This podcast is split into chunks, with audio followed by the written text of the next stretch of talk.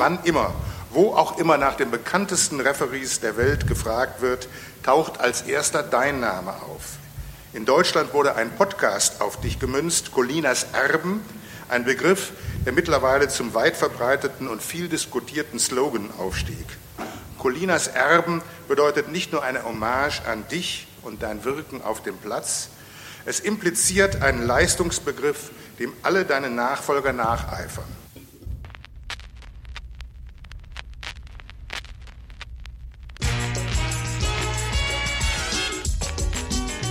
Fußballkulturpreis für Pierluigi Colina.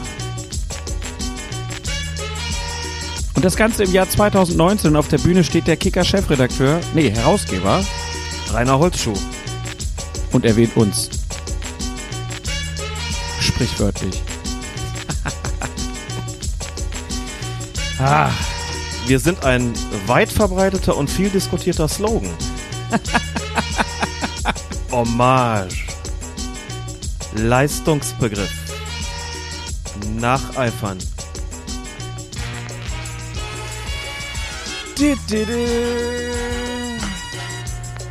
Aber Rainer Holzschuh hat auch Kenntnis von uns genommen. Hat den Scheinwerfer mal in unsere Richtung gedreht. Wie früher nur Karl-Heinz Heimann.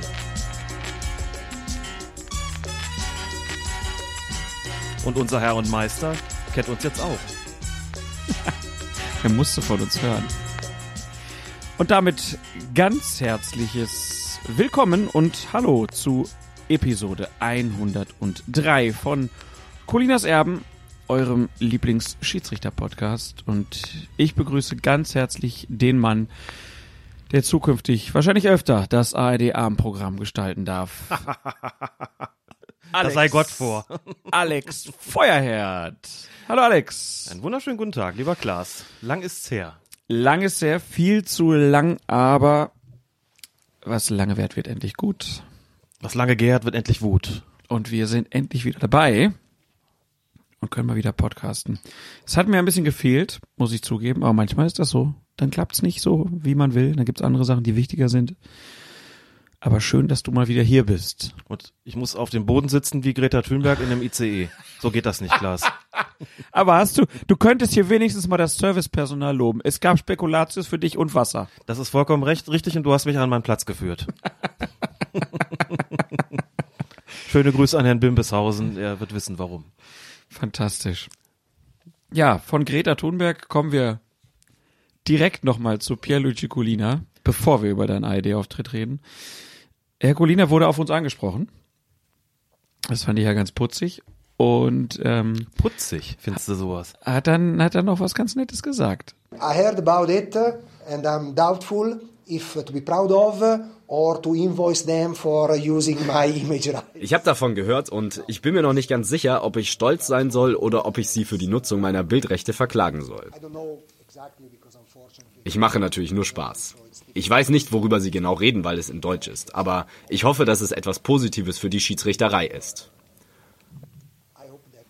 Und wenn das so ist, dann bin ich froh, dass sie mein Bild und meinen Namen dafür nutzen, auch wenn ich das vorher gar nicht wusste. and uh, if it is as I think uh, uh, I'm happy that uh, uh, they decided to use my my image although I didn't know. Wir machen dem keine Schande, oder? Wir bemühen uns. ich fand es aber gut, dass er erstmal gesagt hat, dass es ein zweifelhaftes Vergnügen ist im Prinzip für ihn. Dann hat er gesagt, ich weiß nicht, was sie reden, weil sie Deutsch sprechen. Was aber ja heißt, er muss ja mal reingehört haben. Daran habe ich noch gar nicht gedacht. So habe ich das noch gar nicht gesehen. Das wäre natürlich lustig. Ähm, ciao, Pierluigi. Avec tutti Oh, Klaas, grandezza. Ich Ja. glaube, jetzt laufen wir gerade Gefahr, dass er uns doch noch für die Image-Reize verklagt. Die Image-Reize. Ah, ich liebe dieses Englisch, das ist großartig. Sehr lustig. Auf jeden Fall, also, Pierluigi Colina hat vom ähm, Kicker den Fußballkulturpreis in Nürnberg bekommen als erster Schiedsrichter. Wir konnten leider nicht zugegen sein, ob, ähm, obwohl man uns gefragt hat, ob wir kommen können, aber manchmal sind Termine auch einfach nicht drin. Das hat leider nicht geklappt diesmal. Wir müssen uns darum bemühen, dass wir ihn tatsächlich mal höchstpersönlich treffen. Das wäre doch meine Podcast-Folge, ne? ja. Auf jeden Fall. Das ist unser ganz großes Ziel. Auf Englisch. Das müsste dann auf Englisch sein, ganz genau. Das müsste auf Englisch sein, selbstverständlich. Oder So- wir brauchen einen guten Übersetzer, das kann man natürlich auch machen. So, boys, uh, let's talk about the image rights. Am besten gleich ganz am Anfang, genau. Dann haben wir das schon mal hinter uns. Nein, aber er hat ja schon mal von uns erfahren, das muss man ja auch dazu sagen, weil Kollege Tobias Althänger ihm im Zuge eines Interviews einen Aufkleber von uns vermacht hat. Und seitdem hat er Kenntnis davon, dass wir seinen Namen und sein Bild verwenden. Und möglicherweise hat er dann eben, wie du sagst, auch mal reingehört. Genau. Hat noch nicht geklagt. Das ist das Wichtigste. Das ist das Wichtigste, genau. So viel Geld haben wir nicht. Und wir würden uns ja auch gar nicht mit ihm anlegen wollen. Das so wie mit, mit, nee, mit ihm auf gar keinen Fall. Wir würden sofort fragen, welchen Namen wir denn verwenden sollen aus seiner Sicht. Bin mir nicht so sicher, ob ich das hören will, aber Ja. einstweilen machen wir unter dem Label weiter. Ich denke auch. Ja, dann lass uns doch mal drüber reden, dass du ja ähm, unterwegs warst. Im Sinne, auch. Im Sinne der guten Sache ähm, und über Schiedsrichter geredet hast. Du warst in einer Fernsehsendung der ARD. Wahrscheinlich haben es zwei, drei Leute unserer Hörerinnen und Hörer auch gehört. Wenn nicht, wir äh, haben das ja auch schon verlinkt bei uns auf der Facebook-Seite zum Beispiel. Ähm, du warst äh, bei der ARD, äh, so ein Sportschau-Talk ist das jetzt irgendwie und ähm, da war Dieter Hecking zu Gast, Trainer vom HSV aktuell, Dennis Eitekin, Bundesliga-Schiedsrichter, auch noch FIFA-Schiedsrichter Klar. und Almut Schuld, Bundesliga-Torhüterin vom VW Wolfsburg, Nationaltorhüterin und die auch einen Schiedsrichterschein hat. Habe ich das richtig im Kopf? Sie hat auf jeden Fall mal gepfiffen, hat den Schein tatsächlich immer noch. Ich habe mal mit ihr gesprochen und sie gefragt, ob sie denn gelegentlich noch zur Pfeife greift. Da sagt sie, das schafft sie normalerweise nicht. Ab und zu mal bei der Vorbereitung passiert das dann schon nochmal, aber da fehlt ihr natürlich die Zeit dafür, klar. Und wie hat's dir im Nachgang gefallen? War ja noch, war eine gute Zeit mal schön diskutiert. Ja. Mit ollen, äh, ordentlichen Einspielern von Dennis Eitekin, wie er äh, ein Spiel leitet und ausgerechnet bei dem Spiel dann äh, das Spray ver vergisst und das dann von seinem vierten Offiziellen abholen muss. Das fand ich sehr sympathisch. Unter anderem, genau. Nein, es war ein, eine sehr, sehr schöne Gelegenheit für mich natürlich, wie man sich denken kann. Fand das alles ausgesprochen spannend. Ich fand alle Studiogäste und die Moderatorin und alle, die sonst was mit der Sendung zu tun hatten, wirklich sehr zugewandt, sehr nahbar. Sie haben es mir sehr leicht gemacht. Ich war tagsüber tatsächlich sehr aufgeregt, weil ich gedacht habe, was mag mich da abends erwarten und kann ich dem in irgendeiner Form standhalten. Dann war ich schon relativ früh da sozusagen im Backstage-Bereich und hab mit denen noch die Pokalspiele geguckt. Mit denen heißt in dem Fall mit dem ganzen, mit dem ganzen Team. Da waren die anderen Studiogäste noch nicht da, die trudelten nach und nach ein. Dieter Hecking natürlich zuletzt, denn der hatte an dem Abend ja selbst noch ein DFB-Pokalspiel mit dem HSV gegen den VfB Stuttgart. Dass der HSV auch verloren hat, dann war so ein bisschen, hm, mit welcher Laune kommt er nachher ins Studio? Und wie ist das mit der Schiedsrichterleistung? Hat die irgendwie möglicherweise dazu beigetragen, dass der Hamburger Sportverein verloren hat? Ganz ulkig war Hat in dem. Zusammenhang, dass ähm, an dem Wochenende vorher spielte Hamburg schon mal gegen Stuttgart und Schiedsrichter bei der Partie war Dennis Eitekin. Die haben sich dann gleich wieder gesehen, genau. Kennen sich natürlich auch schon was länger. In dem Fall hat dann bei dem Pokalspiel Bastian Dankert gepfiffen und man sah am Ende des Spiels, wie Dieter Hecking mit einem Lächeln auf Bastian Dankert zuging, ihm die Hand schüttelte und da war auch allen klar, das gibt nachher keinen Diskussionsbedarf höchstwahrscheinlich über dieses Spiel. Also alle waren ganz, ganz furchtbar nahbar, ganz nett. Dennis Eitekin, wie gesagt, ein ganz super zugewohnter, netter Typ, der uns auch sehr gelobt hat für das, was wir tun. Das hat mich natürlich sehr gefreut, wie du dir denken kannst. Hatten auch so ein bisschen noch die Gelegenheit, nach der Sendung miteinander zu quatschen. Davor natürlich auch. Dieter Hecking kam, wie gesagt, ähm, recht spät. Ich habe aber zehn Minuten, Viertelstunde vor Sendungsbeginn dann neben ihm gesessen. Wie dann ja auch in der gesamten Sendung, konnte man noch ein bisschen, ein bisschen quatschen. Habe ihm dann versucht zu erklären, was ich eigentlich hier suche, denn der kennt mich natürlich nicht. Ne? Denkt sich, oh ja gut, Almut Schul sagt mir was, Dennis Eitekin sagt mir was, aber was macht jetzt der komische Mann, der, der direkt neben mir sitzt? Dann habe ich versucht, ihm das zu erklären.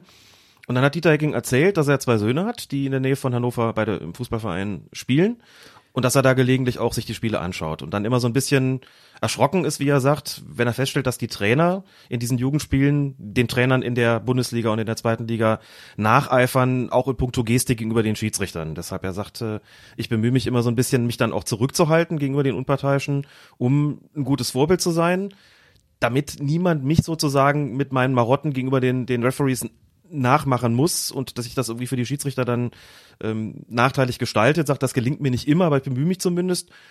Ich, finde auch, dass das kann man so sagen, also ist ein durchaus ein, fairer Trainer gegenüber den Schiedsrichtern, das ist zumindest mein Eindruck und ja, also ich glaube auch in der Sendung ist es, was das betrifft, gut gelaufen. Es war natürlich insgesamt wenig kontrovers. Also es saß ja jetzt niemand da, der jetzt steile Thesen gegenüber Schiedsrichtern vertreten hätte und deswegen ist jetzt nicht so eine richtige Diskussion irgendwie draus geworden, glaube ich, ne? weil sich schon alle relativ einig waren und aber ich fand die Einspieler sehr schön, fand das sehr schön, das mitzuerleben und auch glaube, dass es schon insofern auch eine bemerkenswerte Sendung gewesen ist, als dieses Thema Schiedsrichter ja selten so im Mittelpunkt steht, wie es jetzt da gewesen ist, wirklich mal also die Hintergründe gezeigt worden sind, wie das bei Dennis Eitege noch mit dem vor dem Spiel ist, während des Spiels ist, da ist ja nochmal Sprechfunke dann auch auch präsentiert worden, auch gegenüber den Spielern und eben nicht nur gegenüber dem, dem Videoassistenten die Einspieler hatten, glaube ich, ganz gut deutlich gemacht, was Schiedsrichter gerade beschäftigt, was äh, das Thema gerade bestimmt. Und ich glaube, ich nehme mich da jetzt natürlich mal, mal raus, kann über mich jetzt nichts sagen, aber die Runde hat mir schon sehr gut gefallen. Ich fand das sehr reflektiert und sehr gut, was da eigentlich von allen gekommen ist. Von Almut Schuld, von Dieter Hecking, von Dennis Eiteke natürlich, dass der im Mittelpunkt gestanden hat, völlig klar, dass man auch mal das ein bisschen aus, aus der Nähe gesehen hat. Ich glaube, das war für die Sache der Schiedsrichter eine sehr, sehr gute Idee, das zu machen.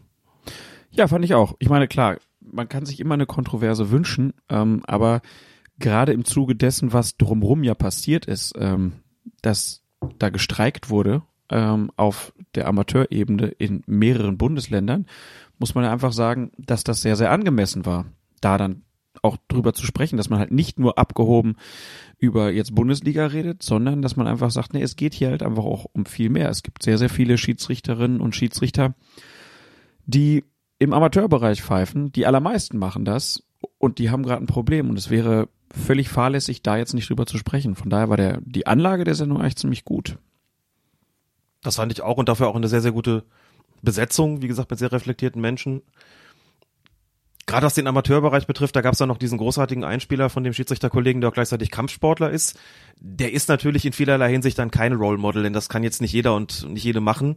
Einfach mal ins Fitnessstudio gehen und sagen, ich mache das jetzt mal genauso wie er und er hat auch eine beeindruckende Kabinenansprache natürlich hingelegt, muss man sagen. Und so einer verschafft sich Respekt, das können nicht alle machen, das ist irgendwie vollkommen klar aber auch einfach gut, so jemand mal vorgestellt zu haben und mal deutlich zu machen, wie sieht's eigentlich im Amateurbereich aus. Es gibt ja viele sehr gute Porträts, auch die bei Zeiglers wunderbare Welt des Fußballs laufen, wo man, glaube ich, auch schon einen guten Einblick bekommt. Aber es ist auch deutlich geworden, dass es gerade eben ein Problem gibt. Wir hatten ja gerade einige Gewaltvorfälle wieder, die auch zu bundesweiter, sagen wir mal, Bekanntheit gelangt sind und dann durchaus auch mitbestimmend für diese Sendung gewesen sind. Und da den Bogen gespannt zu haben, quasi von ganz oben nach ganz unten, was die Schiedsrichterei betrifft, das ist sicherlich eine gute Sache gewesen.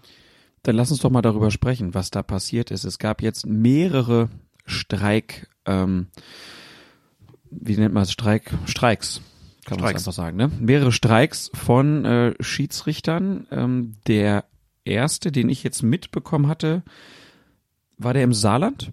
Das war nicht der allererste, aber in ja, der jüngeren der, Vergangenheit. In der jüngeren Vergangenheit, genau. Also erst die saarländischen, dann die Berliner Schiedsrichter und dann auch die Kölner Unparteiischen.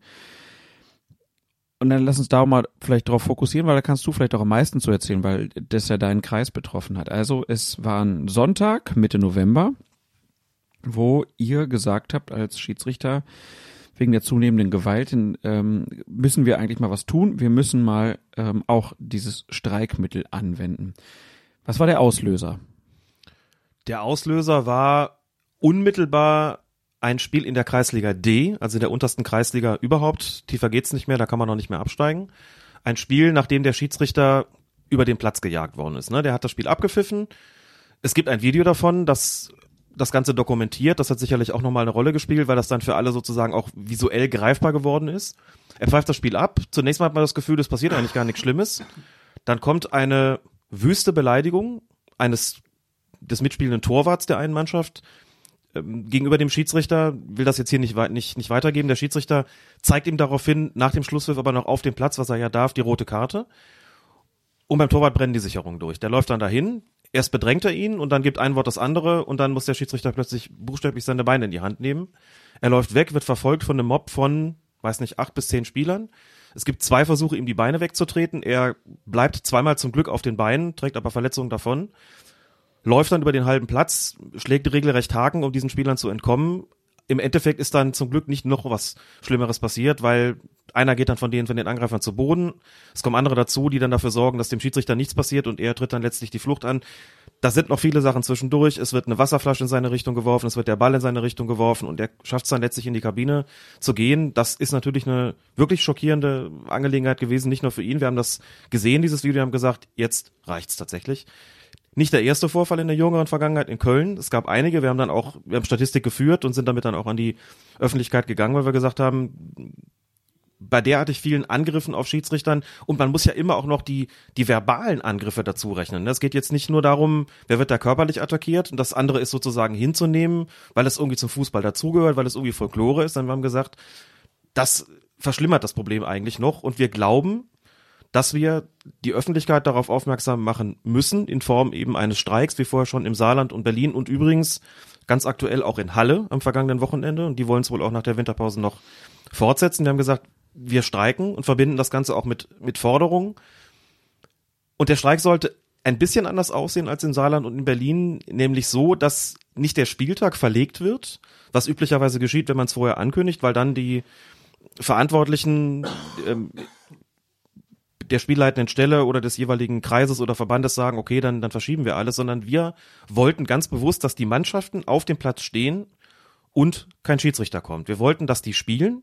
Die müssen dann nämlich spielen bei uns in der, in Köln in der Kreisliga. Die müssen sich dann auf einen sogenannten nicht neutralen Schiedsrichter einigen. Das bedeutet, sie müssen jemanden finden aus ihren eigenen Reihen, der die Spielleitung übernimmt. Das ist fast überall auch passiert. Es ist dann nur, sind nur wenige Spiele ausgefallen, sind, glaube ich, nicht alle zu Ende gebracht worden. Und natürlich ist es so gewesen, zum einen, dass es Mannschaften gegeben hat an dem Wochenende, die gemerkt haben, okay, das ist tatsächlich nicht so schön ohne Schiedsrichter. Es gibt äh, deutlich mehr Ärger. Es läuft halt nicht so, nicht so kompetent ab. Selbst ein Kreisliga-Schiedsrichter, der in Anführungszeichen nur in der Kreisliga pfeift, macht immer noch weniger Fehler als einer, der gar nicht dafür ausgebildet ist. Es hat Solidarisierung gegeben, es hat mehrere Vereine, mehrere Mannschaften gegeben, die gesagt haben, wir finden das richtig, was ihr da tut. Wir solidarisieren uns ausdrücklich damit, stehen auch dafür ein, dass äh, für, für ein Fair Play gemeinsam für ein Foto posiert haben beispielsweise. Auf Kreisvorstands- und Verbandsebene war man nicht so glücklich mit der Aktion. Das äh, haben wir aber durchaus einkalkuliert. Gesagt haben, das ist klar, dass da werden die Streiks nicht unbedingt befürwortet. Warum? Weil man dort sagt, wir haben eigentlich schon Maßnahmen und Schritte eingeleitet. Wir machen runde Tische, wir machen uns Gedanken darüber, wie wir dieser Gewalt Herr werden können, wir machen uns Gedanken darüber, wie wir den Fairplay-Gedanken stärken können. Und ein Streik ist eigentlich was, das wir nicht befürworten, weil es uns zu weit geht. Dann ist immer auch das Argument dabei, es trifft dann, es trifft auch die Falschen, es trifft Mannschaften, die überhaupt nicht das Problem sind, die sich sportlich anständig verhalten, die werden jetzt auch dadurch bestraft, dass kein Schiedsrichter kommt. Das stimmt natürlich auch. Das, so ist das bei Streiks. Das trifft immer auch Leute, die sozusagen gar nicht daran, daran schuld sind. Aber wenn du das berühmte Zeichen setzen willst, wenn du wirklich deutlich machen willst, hier liegt was im Argen, dann muss man das, glaube ich, so machen. Und eins muss man ja auch klar und deutlich sagen. Es ist doch nichts passiert. Es handelt sich um einen, einen Freizeitsport. Da sind, da kommen Menschen zusammen, um gegeneinander Fußball zu spielen. Die mussten ja auch nicht unverrichteter Dinge wieder nach Hause fahren. Die haben ja gespielt. Die hatten bloß keinen neutralen Schiedsrichter. Es ist im Prinzip nichts angebrannt. Das haben wir auch im Hinterkopf gehabt, dass wir gesagt haben, was wir nicht wollen, ist, die, dass die Unverrichter der Dinge wieder nach Hause fahren müssen, dass die ihre Sachen packen und sagen, jetzt sind wir hier umsonst angereist, haben uns den Sonntag da um die Ohren gehauen und von euch kommt keiner, wir können nicht spielen. Wenn das, wenn die Regularien so gewesen wären, dass die nicht hätten spielen können, dann hätten wir vielleicht überlegt, wie wir es machen. Aber so war klar, die treten auf jeden Fall an. Also wir glauben, dass das eine, eine gute Aktion war, die auch ein gutes öffentliches Echo hervorgerufen hat und das auch immer noch tut. Also es gibt immer noch so einen kleinen Nachhall. Der WDR hat jetzt in der aktuellen Stunde nochmal was, äh, was gemacht es war in allen Kölner Tageszeitungen auf der Titelseite und natürlich nochmal im Innenteil wirklich ganz ausführlich. Es hat diverse Interviews gegeben von unseren führenden Schiedsrichterfunktionären im Kreis, die das, finde ich, auch äh, ganz, ganz exzellent gemacht haben. Und dass man da mal unterschiedlicher Meinung ist mit dem Verband oder mit dem Kreisvorstand, das ist, glaube ich, äh, liegt, glaube ich, auch so ein bisschen in der Natur der Sache, weil, wie gesagt, die wollen gerne Spiele mit Schiedsrichter haben und sagen, wir machen und wir tun ja schon. Und wir haben so gesagt, ja, aber, aber nicht genug. Wir glauben, dass wir dem Nachdruck verhelfen müssen da muss sich einiges ändern. Und vielleicht an der Stelle auch ganz kurz noch, das auch sehr deutlich zu sagen. Es geht nicht nur um das Thema Gewalt. Es geht nicht nur darum, dass da Kollegen angegriffen werden, körperlich attackiert werden, bespuckt werden, geschlagen werden, beleidigt werden, diskriminiert werden, sondern es geht auch darum, dass so ganz grundsätzlich so die Wertschätzung gegenüber Schiedsrichtern nachgelassen hat. Und wem das so wenig greifbar ist, nimmt einfach mal so ein Beispiel genannt im höheren Amateurbereich ist das kein Thema, dass du da natürlich dein, dein Wasser bekommst, ein Stück Kuchen vom Spiel, ein Würstchen nach dem Spiel, solche Sachen halt. Ne? Aber in den unter, unteren Klassen haben viele Kollegen das und Kolleginnen den Eindruck, sie kommen an den Platz und werden gar nicht als Sportler oder Sportlerinnen behandelt, sondern als lästiges Übel. Noch nicht, also bestenfalls als notwendiges Übel. Die müssen dann ihrem Wasser nachrennen, dem Spielbericht nachrennen, dem Schlüssel ihrer Kabine nachrennen, die werden nicht vernünftig behandelt. Man gibt ihnen, klagen viele, das Gefühl, gar nicht richtig Bestandteil dieses Spiels zu sein, gar nicht richtig dazuzugehören.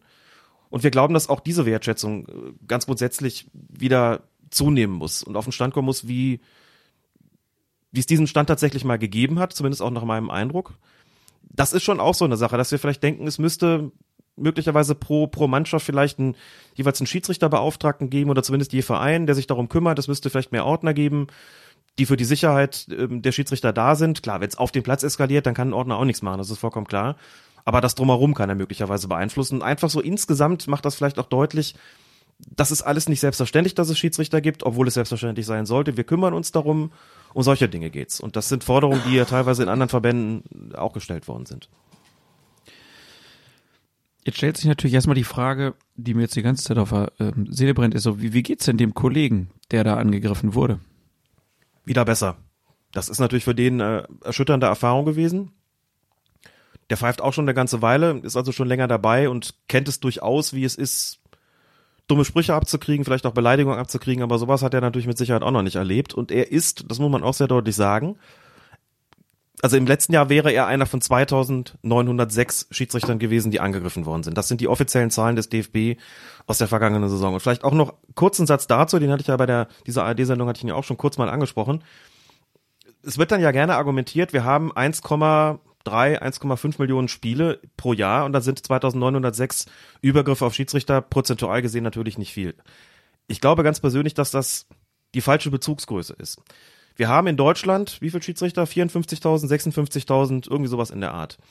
Wenn du jetzt von 2906 Angriffen ausgehst, also sagen wir mal 3000, um das den Grund zu machen, dann sind wir bei wie viel Prozent? 5 Prozent oder wie viel ist das? Das ist schon was anderes. Da sind wir nicht mehr bei, müssen wir mal kurz mal rechnen, ne? Wie viel, wie viel sind wir da? Ja, kommt hin, 5. Und glaube ich ungefähr hin, 5 Prozent. Dann wären es dann 60.000 Schiedsrichter, sind ein bisschen mehr als 5 Prozent letzten mhm. Endes. So da, das ist schon eine andere Größenordnung, als zu sagen, 99,9 Prozent der Spiele gehen ohne Angriffe von ähm, über die Bühne. Und was noch dazu kommt, das wären ja nur die 5 Prozent, die in der abgelaufenen Saison angegriffen worden sind.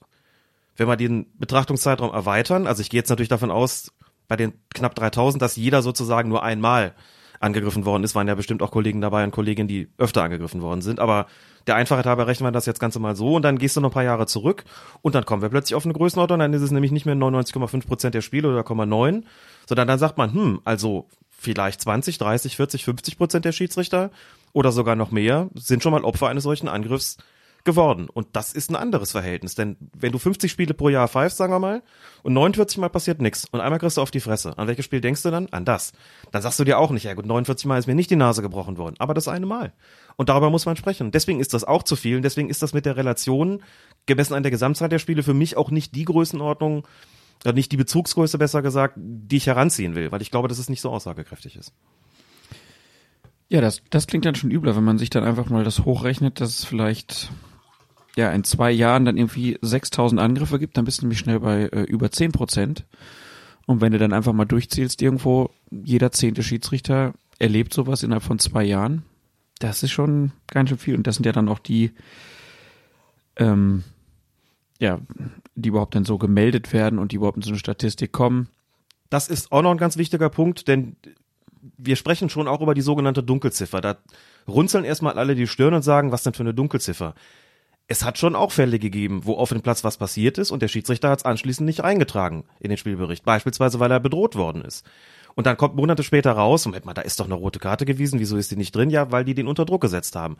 Das sind auch so Fälle, die werden dann gar nicht so publik oder erst deutlich später. Das wäre dann so ein Fall, der gar nicht in, der Stat in die Statistik eingeht, wenn, wenn sowas passiert. Vielleicht noch einen weiteren Satz dazu, weil ich den Satz auch ständig lesen muss. Die Gewalt auf den Plätzen hat zugenommen also ganz seriös muss man sagen, das kann man eigentlich gar nicht so sagen. Es gibt ja inzwischen den sogenannten elektronischen Spielbericht im DFB-Net. Das heißt, die Auswertung von Angriffen, von Übergriffen fällt heute leichter als zu Zeiten, wo es den Papierspielbericht noch gab, wo so eine Auswertung nicht möglich war und wo sie auch einfach nicht erfolgt ist. Seriös kann man gar nicht sagen, ob das so deutlich zugenommen hat oder nicht. Was, aber ein Punkt ist natürlich entscheidend. Es wird heute deutlich häufiger dokumentiert, mit den Smartphones, als das früher der Fall gewesen ist. Da spielt natürlich die Technik eine Rolle. Also hast du ständig auf Facebook, auf Twitter, auf anderen Kanälen Videos von Übergriffen auf Schiedsrichter. Und wenn das natürlich die Runde macht, wie bei dem Kollegen da im, aus dem Kreis Dieburg in, in Hessen, der einen Schlag abbekommt und sofort zusammensagt, das schockiert natürlich. Oder das Video bei uns, wo der über den halben Platz gejagt wird, das schockiert natürlich ebenfalls. Und dann sagt man ja, die Gewalt hat zugenommen. Also es hat sich so ein bisschen die Sprachregelung entwickelt, dass die Angriffe nicht unbedingt zahlreicher geworden sind, aber intensiver geworden sind als früher. Das bestätigen zumindest viele von ihrem persönlichen Eindruck. Das mag dementsprechend auch stimmen. Sie werden auf jeden Fall häufiger dokumentiert. Da würde ich einfach sagen, das ist auch gut so, dass es so ist. Denn wir haben früher deutlich seltener darüber gesprochen. Ist vielleicht auch als Folklore irgendwie als gegeben hingenommen. Heute wird es dokumentiert. Heute reden wir drüber. Das heißt, ob Zunahme oder nicht, es ist so oder so ein gravierendes Problem. Interessanterweise aber keins, das signifikant viele Schiedsrichter zu dem Entschluss bringt, mit dem Pfeifen aufzuhören. Mhm. Das äh, ist auch ganz erstaunlich, denn die Kriminologin Taya Fester, über die wir auch schon mal gesprochen haben im Podcast, hat das erhoben, im Wesentlichen für Baden-Württemberg. Sie sagt aber, das ist unter vielerlei und unter, unter vielen äh, Gesichtspunkten ist das repräsentativ. Sagt, viele sagen im Grunde genommen, jetzt erst recht. Ich lasse mir doch nicht von den Idioten mein schönstes Hobby kaputt machen. Ich mache jetzt erst recht weiter und das wird auch bei den Gründen, warum Schiedsrichter aufhören, bei weitem nicht an erster Stelle genannt. Noch nicht mal an vorderer Stelle, sondern das kommt unter ferner Liefen. Berufliche Gründe, Desinteresse, private Gründe, das ist alles, alles häufigere ähm, Gründe, die genannt werden, wenn es darum geht, warum habt ihr aufgehört. Also viele sagen auch, nee, wir machen jetzt erst recht weiter. Das ist auch so ein eigentlich bemerkenswert, äh, wenn man sich das vor Augen führt, worum es da teilweise geht. Das, ich kenne auch Kollegen, die hart angegangen worden sind, wirklich geschlagen worden sind und gesagt haben, nein, wir machen jetzt erst recht weiter. Wir überlassen diesen Vollidioten nicht den Platz. Das wollen wir nicht. Ich finde ja, wenn man sich diese Videos dann auch anguckt, das hat ja was sehr Schockierendes. Ne? Also gerade dieser äh, Schiedsrichter, der wirklich da zu Boden gesackt ist, einfach äh, durch so einen Schlag ins Gesicht, das äh, in so einem Spiel, also das fand ich wirklich sehr schockierend, das zu sehen. Und man sieht das ja dann bei Social Media Plattformen läuft das ja so durch. Das heißt, man sieht das ja immer wieder irgendwie. Und dann denke ich, natürlich ist das gut, dass man das dann auch immer wieder, äh, dass sowas hochgespült wird, damit auch Leute auf dem Platz merken, okay, wenn ich sowas mache, dann werde ich dabei gefilmt und dann hat das richtig Konsequenzen. Ich bin hier nicht irgendwie in einem Raum, wo ich mir erlauben kann, was ich will, sondern hier gibt's Leute, die haben alle so ein Ding dabei und wenn die mich filmen, wenn ich Quatsch mache, das ist wie eine Art Videobeweis, äh, damit es vielleicht mal weniger Gewalt gibt, also dass man das klar benennen kann. Auf der anderen Seite finde ich das für die, die da geschlagen oder gejagt werden, ja ganz fürchterlich.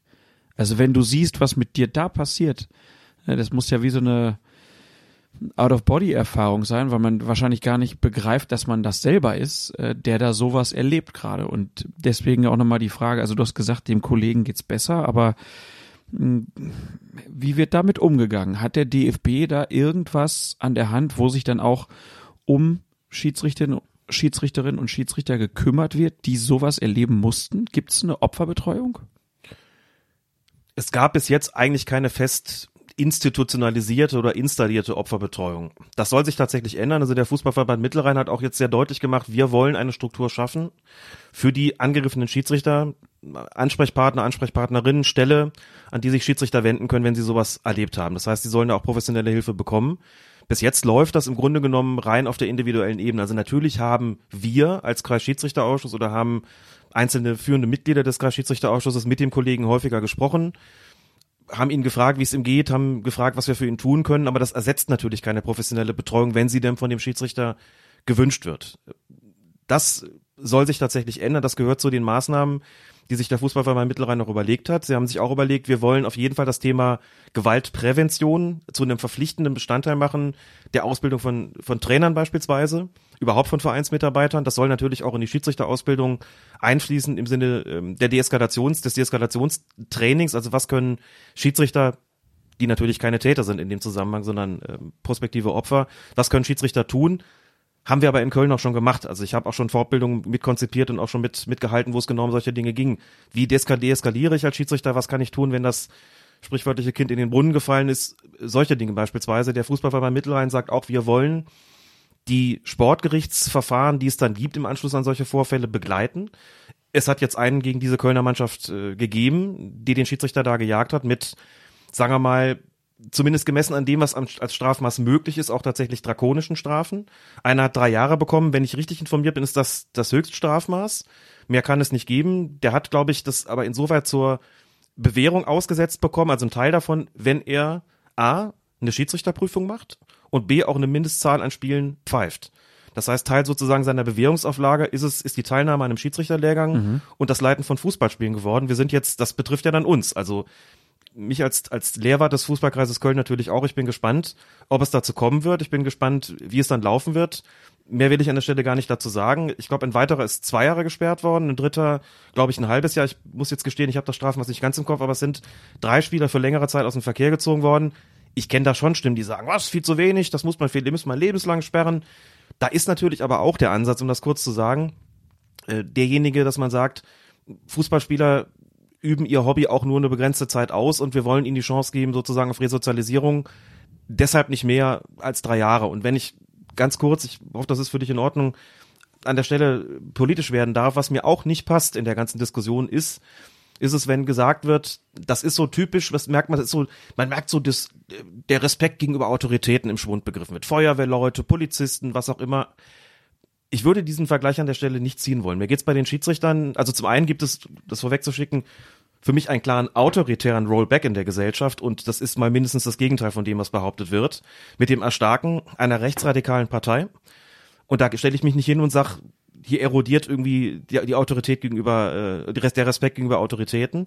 Es geht mir bei den Schiedsrichtern darum, sie als normale Sportler zu betrachten sich natürlich an die Fußballregeln zu halten, die von allen akzeptiert sind, sich natürlich auch in gewisser Weise, wenn man so will, dem zu unterwerfen. Das ist Grundvoraussetzung für ein Fußballspiel, sie, die Schiedsrichter fair zu behandeln, sie als Teil des Spiels zu akzeptieren und um mehr geht es erstmal gar nicht, um diese Form von Wertschätzung und man muss für mich da kein allgemeinpolitisches Teil draus machen, so nach dem Motto, denen geht's halt wie den Polizisten und den Feuerwehrleuten, der Respekt nimmt immer mehr ab. Das weiß ich gar nicht, ob das so ist. Das ist beklagenswert, der Zustand, aber ich würde es dann gerne doch in so schlimm die Erfahrungen sind, ein bisschen niedriger hängen und einfach sagen, wir reden ja immer noch über Fußball. Es gibt vielleicht auch einfach Probleme, die der Fußball deutlich mehr hat als andere Sportarten. Also Deutsche Welle hat vor kurzem einen Bericht gemacht und festgestellt, solche Vorfälle gibt es in anderen Sportarten, auch anderen Ballsportarten einfach nicht. Also da ist es offensichtlich auch ein Fußballspezifikum und so richtig das ist mit dem Spiegelbild der Gesellschaft, den der Fußball darstellt, dass der Fußball darstellt, muss man auch sagen, solche Vergleiche haben immer auch ihre Grenzen und dann muss schon auch aufpassen, in welchen Diskurs man da gerät. Das ist mir schon auch wichtig, das deutlich zu machen.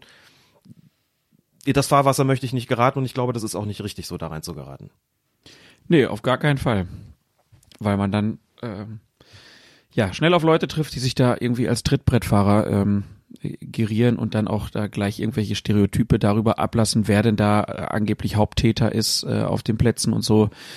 Und da sollte man immer vorsichtig sein. Das ähm, kommt in sehr einfache Erklärmuster, die einen auch nicht weiterbringen. Was bringt dann denn weiter?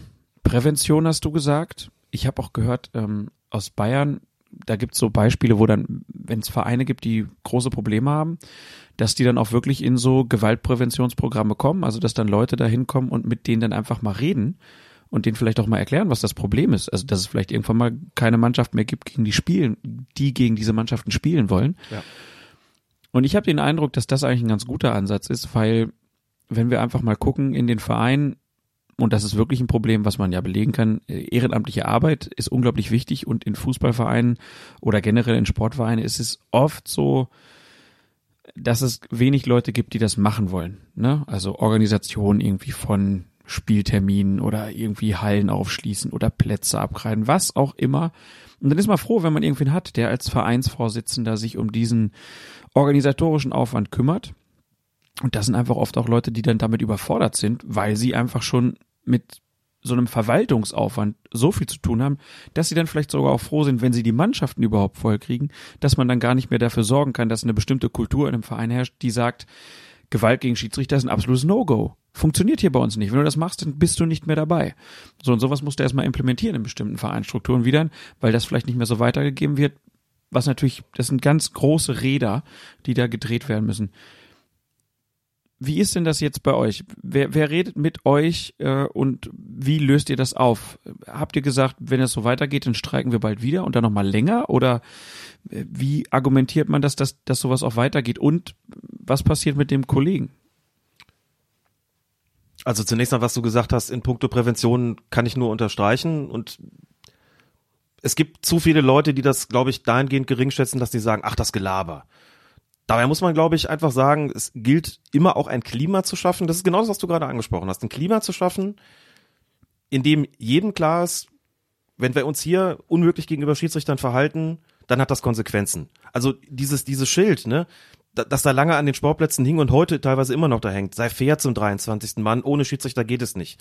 Diese Messingschilder oder aus welchem Material auch immer die gefertigt sind, wird immer belächelt. Und trotzdem, das ist ein Ausdruck davon. Die hängen deswegen da, um ein sichtbares Zeichen zu visualisieren. Wir verhalten uns korrekt gegenüber dem, dem Unparteiischen. Das sind alles Beiträge zu einem besseren Klima. Und das ist, glaube ich, einfach auch ganz wichtig, dass es sowas gibt und dass daran gearbeitet wird. Also man darf diese Prävention, glaube ich, nicht unterschätzen. Man darf natürlich auch sozusagen die Repression nicht unterschätzen. Also ich bin schon auch deutlich dafür, wenn solche Vorfälle geschehen, dass dann auch die Täter entsprechend bestraft werden. Ich bin nicht dafür, sie lebenslänglich aus dem Verkehr zu ziehen, aus dem genannten Grund. Jeder soll eine zweite Chance bekommen. Aber auch das muss natürlich auch passieren. Da gibt es durchaus Kreise und Verbände, in denen, sagen wir mal, die Schiedsrichter sich darüber beklagen, dass die Strafen doch arg gering ausfallen, dass sie sich teilweise bei den Sportgerichtsverfahren noch ein bisschen vorkommen, als seien sie selbst, als wären sie selbst Täter. Als hätten sie nicht genug unternommen, sozusagen, um da äh, nicht geschlagen zu werden halt. Das kann natürlich nicht, auch nicht sein. Also Prävention und Repression sind wesentliche Bestandteile. Es gibt jetzt sowohl innerhalb des Fußballkreises Köln mit unserem Kreisvorstand als auch mit dem Fußballverband Mittelrhein sowas wie Telefonkonferenzen, runde Tische, es wird über Programme nachgedacht, eben in puncto Prävention und auch in puncto Repression, wie gerade einen habe ich ja schon Beispiele aufge, äh, aufgezeigt, sowas wie eine Opferberatung, beispielsweise Opferanlaufstelle, sowas wie die Begleitung von Sportgerichtsprozessen. Also da geht man schon dran und ist natürlich aber auch, man tut das auch mit dem Bewusstsein, dass ähm, es natürlich nicht den, nicht den, das, den Königsweg gibt, nicht das Patentrezept gibt, wie man sowas verhindern kann. Das ist, das ist auch vollkommen klar. Man kann versuchen, ein Klima zu schaffen, dass auf den Plätzen weniger Gewalthandlungen stattfinden, nicht nur gegenüber den Schiedsrichtern, auch untereinander. Man wird es aber nie ganz verhindern können. Aber das, wenn man das feststellt, dass man es nie ganz verhindern können wird, bedeutet es natürlich nicht, dass man es gar nicht erst versuchen soll. Aber darüber muss man natürlich nachdenken. Das bedeutet auch, dass man so einen Kollegen, der so angegriffen worden ist, zum einen klar macht, also die Spieler müssen entsprechend lange gesperrt werden. Der muss auch natürlich das Gefühl bekommen, ich bin so angegriffen worden und die sind dafür lange gesperrt worden. Ich glaube, das ist der Fall äh, gewesen im Rahmen dessen, ähm, was da möglich gewesen ist. Er hat aber auch äh, zu verstehen gegeben, dass es ihm, dass ihm schon daran gelegen ist, möglichst schnell wieder zu pfeifen. Das ähm, geht nicht wenigen Schiedsrichtern so, die angegriffen werden, weil sie sagen, wir verarbeiten das besser, wenn wir direkt wieder auf dem Platz sind. Wenn wir jetzt raus sind, dann, dann grübeln wir nur darüber und ähm, das bringt uns eigentlich gar nichts. Aber da gab es auch dieses eine Beispiel aus äh, Hamburg, wo ein junger Schiedsrichter, der auch recht erfolgreich gepfiffen hat, dann auch sowas erlebt hat. Äh, da gab es dann auch sozusagen diese versuche ihn wieder ins Schiedsrichterwesen zu bringen. Ich weiß auch, dass Patrick Ittrichter sich äh, engagiert hat, ihn dann als Linien, äh, als Schiedsrichterassistenten mitgenommen hat und so, der dann aber im Endeffekt auch gesagt hat, nee, das ist es nicht mehr. Ich fühle mich hier auf dem Platz nicht mehr wohl. Ich habe immer Angst, dass von hinten einer kommt. Das war wohl auch das perfide bei ihm, vor allen Dingen, dass er den Täter gar nicht gesehen hatte. Dass er auch diese Videoaufnahmen dann gesehen und gesagt, das, das, das bin ich gar nicht. Ähm, und der dann gesagt hat, ich kann das nicht mehr machen. Hm. Ich, äh, ich habe die ganze Zeit die Sorge, dass wieder einer von hinten kommt. Ne, da muss man, das finde ich halt auch so krass, was das heißt, wenn du sowas erlebt hast, dass du, dass dich das verändert. Also in deiner Persönlichkeit, dass du einfach auch ja, psychologische Hilfe im Prinzip brauchst, um das überhaupt zu verarbeiten. Dass es nicht einfach reicht, ah, jetzt gehst du wieder pfeifen und äh, wir unterstützen dich, sondern das geht halt ganz tief rein, wenn du sowas mitgemacht hast. Das ist ja bei vielen Gewaltopfern so, ja, dass sie genau. das sagen. Ne? Das passiert ihnen vielleicht im Alltag oder bei der Ausübung ihres Hobbys oder was auch immer, dass sie sagen, ich bin davon regelrecht traumatisiert, nennen wir es einfach mal so mhm. beim Namen. Das verarbeitet sich ja jeder und jeder anders. Das ist vollkommen klar und das hängt vom jeweiligen äh, Menschen ab, vom jeweiligen Vorfall ab natürlich auch. Und darauf muss man individuell reagieren. Ich glaube, es ist auch natürlich wichtig zu sagen, du hast es ja gerade auch schon, auch schon angesprochen, das findet einfach alles im Bereich des Ehrenamts statt. Das hat auch seine Grenzen. Nicht nur in Bezug auf das zeitliche Budget, das man zur Verfügung hat, sondern auch in Bezug auf die Kenntnisse. Wenn jemand Opfer von Gewalt wird auf dem Fußballplatz, dann musst du natürlich als Schiedsrichtergemeinschaft, als Schiedsrichterausschuss, als Schiedsrichter was auch immer, als Kollegen und Kolleginnen musst du für den da sein. Musst du dem helfen, wenn er das möchte. Kannst Gesprächsbereitschaft signalisieren, immer deutlich machen, wir solidarisieren uns mit dir, wir sind für eine harte Bestrafung, wir tun alles, das in unserer unmittelbaren Macht steht, um dir zu helfen. Und das sozusagen, und dafür auch für, für Satisfaktion zu sorgen, gewisserweise. Es gibt aber immer auch einen Bereich, der darüber hinausgeht, der bedeutet dann professionelle Hilfe, wenn sie denn notwendig ist und wenn sie gewünscht wird von dem Gewaltopfer, die man als Schiedsrichter Gemeinschaft und als Schiedsrichterausschuss so nicht ohne weiteres leisten kann, aber man kann dabei helfen. Man kann natürlich dabei helfen, den geeigneten zu finden oder eben es müsste tatsächlich auch eine zumindest semi-professionelle Struktur im Verbandsbereich geschaffen werden, die dann für solche Sachen zuständig ist. Und darüber wird gerade nachgedacht, weil die Verbände natürlich auch allmählich erkennen, da haben wir ein Problem, das ist nicht klein zu reden, das wollen wir auch nicht länger kleinreden, dem müssen wir uns öffnen, da müssen wir auch klar machen, wir müssen dann auch da sein. Und das bedeutet eben auch solche professionelle Hilfe zu gewährleisten oder zumindest den Beteiligten dazu zu verhelfen, dass sie das in Anspruch nehmen können. Du hast es eben auch schon angesprochen, es gibt da ja Zahlen, ähm, auch aus den vergangenen Jahren, also 2018, 2019, knapp 3000 Angriffe im Jahr davor waren es war es eine ähnliche Anzahl, ein bisschen weniger, das obwohl 50.000 Spiele weniger ausgetragen wurden. Wo kommt diese Zahl denn her? Das kommt wahrscheinlich zustande durch den Rückzug von Mannschaften beispielsweise, durch die Verkleinerung irgendwelcher Ligen. So ich, nehm, viele? ich nehme nehm mal. Ja, das ist das ist relativ schnell beisammen. Mhm. Okay, dann gibt's ähm, 685 Spiele werden abgebrochen. Bei 3900, also fast 4000 Spielen gibt's Gewalthandlungen, also Schlagen, Treten, Spucken und in 2700 Fällen äh, Diskriminierung, was ja auch alles Mögliche heißen kann, ist ja auch so ein Sammelbegriff irgendwie, aber wo man sich vorstellen kann, dass wenn man dann als Schiedsrichter irgendwo ist und an einem Sonntag äh, dann sowas erfahren muss, dass das einfach auch das allerletzte ist. Und dann fragt man sich ja, du hast das eben schon gesagt, in anderen Sportarten gibt's das nicht. Es ist etwas Fußballspezifisches. Wie kann man das eigentlich erklären? Tja. Da stehen wir alle so ein bisschen, ich will gar nicht sagen vor dem Rätsel, aber dann fragt man sich, ist das jetzt, weil es die populärste Sportart ist und noch eine besondere Bühne bietet, spielen da dann vor allen Dingen vielleicht Menschen mit, die äh, über eine etwas eingeschränkte Affektkontrolle beispielsweise verfügen, um das mal, um das mal zurückhaltend zu formulieren.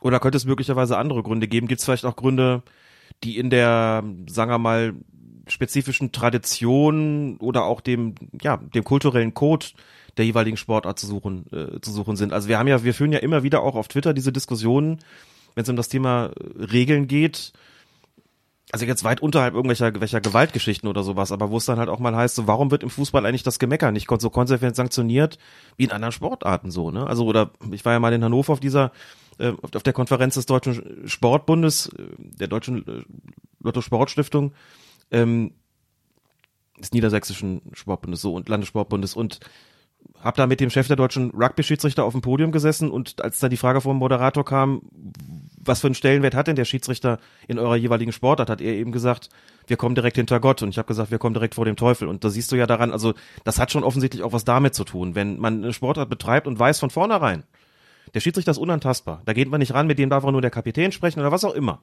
Können jetzt ganz viele Beispiele nennen, dann spielt das sicherlich auch eine Rolle. Klar. Dass, dass eben gewisse Vorfälle so ein bisschen als Folklore eben verharmlost werden, gar nicht sanktioniert werden, auch nicht von den Schiedsrichtern, dass es irgendwie so dazugehört. Und dann verschieben sich die Grenzen, glaube ich, schon. Also ich bin sicher, dass es auch etwas damit zu tun hat. Die berühmte Emotion, die man doch ausleben muss beim Fußball. Genau. Bei anderen Sportarten nicht. Ja.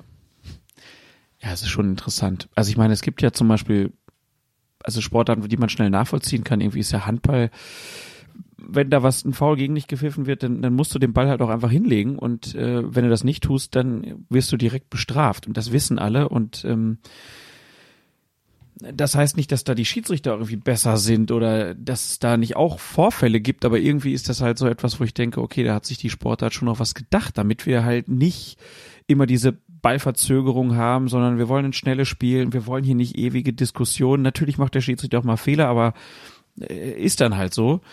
Oder ganz krass halt im Rugby, ne, wo ja wirklich die Spieler ineinander äh, rennen, preschen, äh, wie man sich nur vorstellt.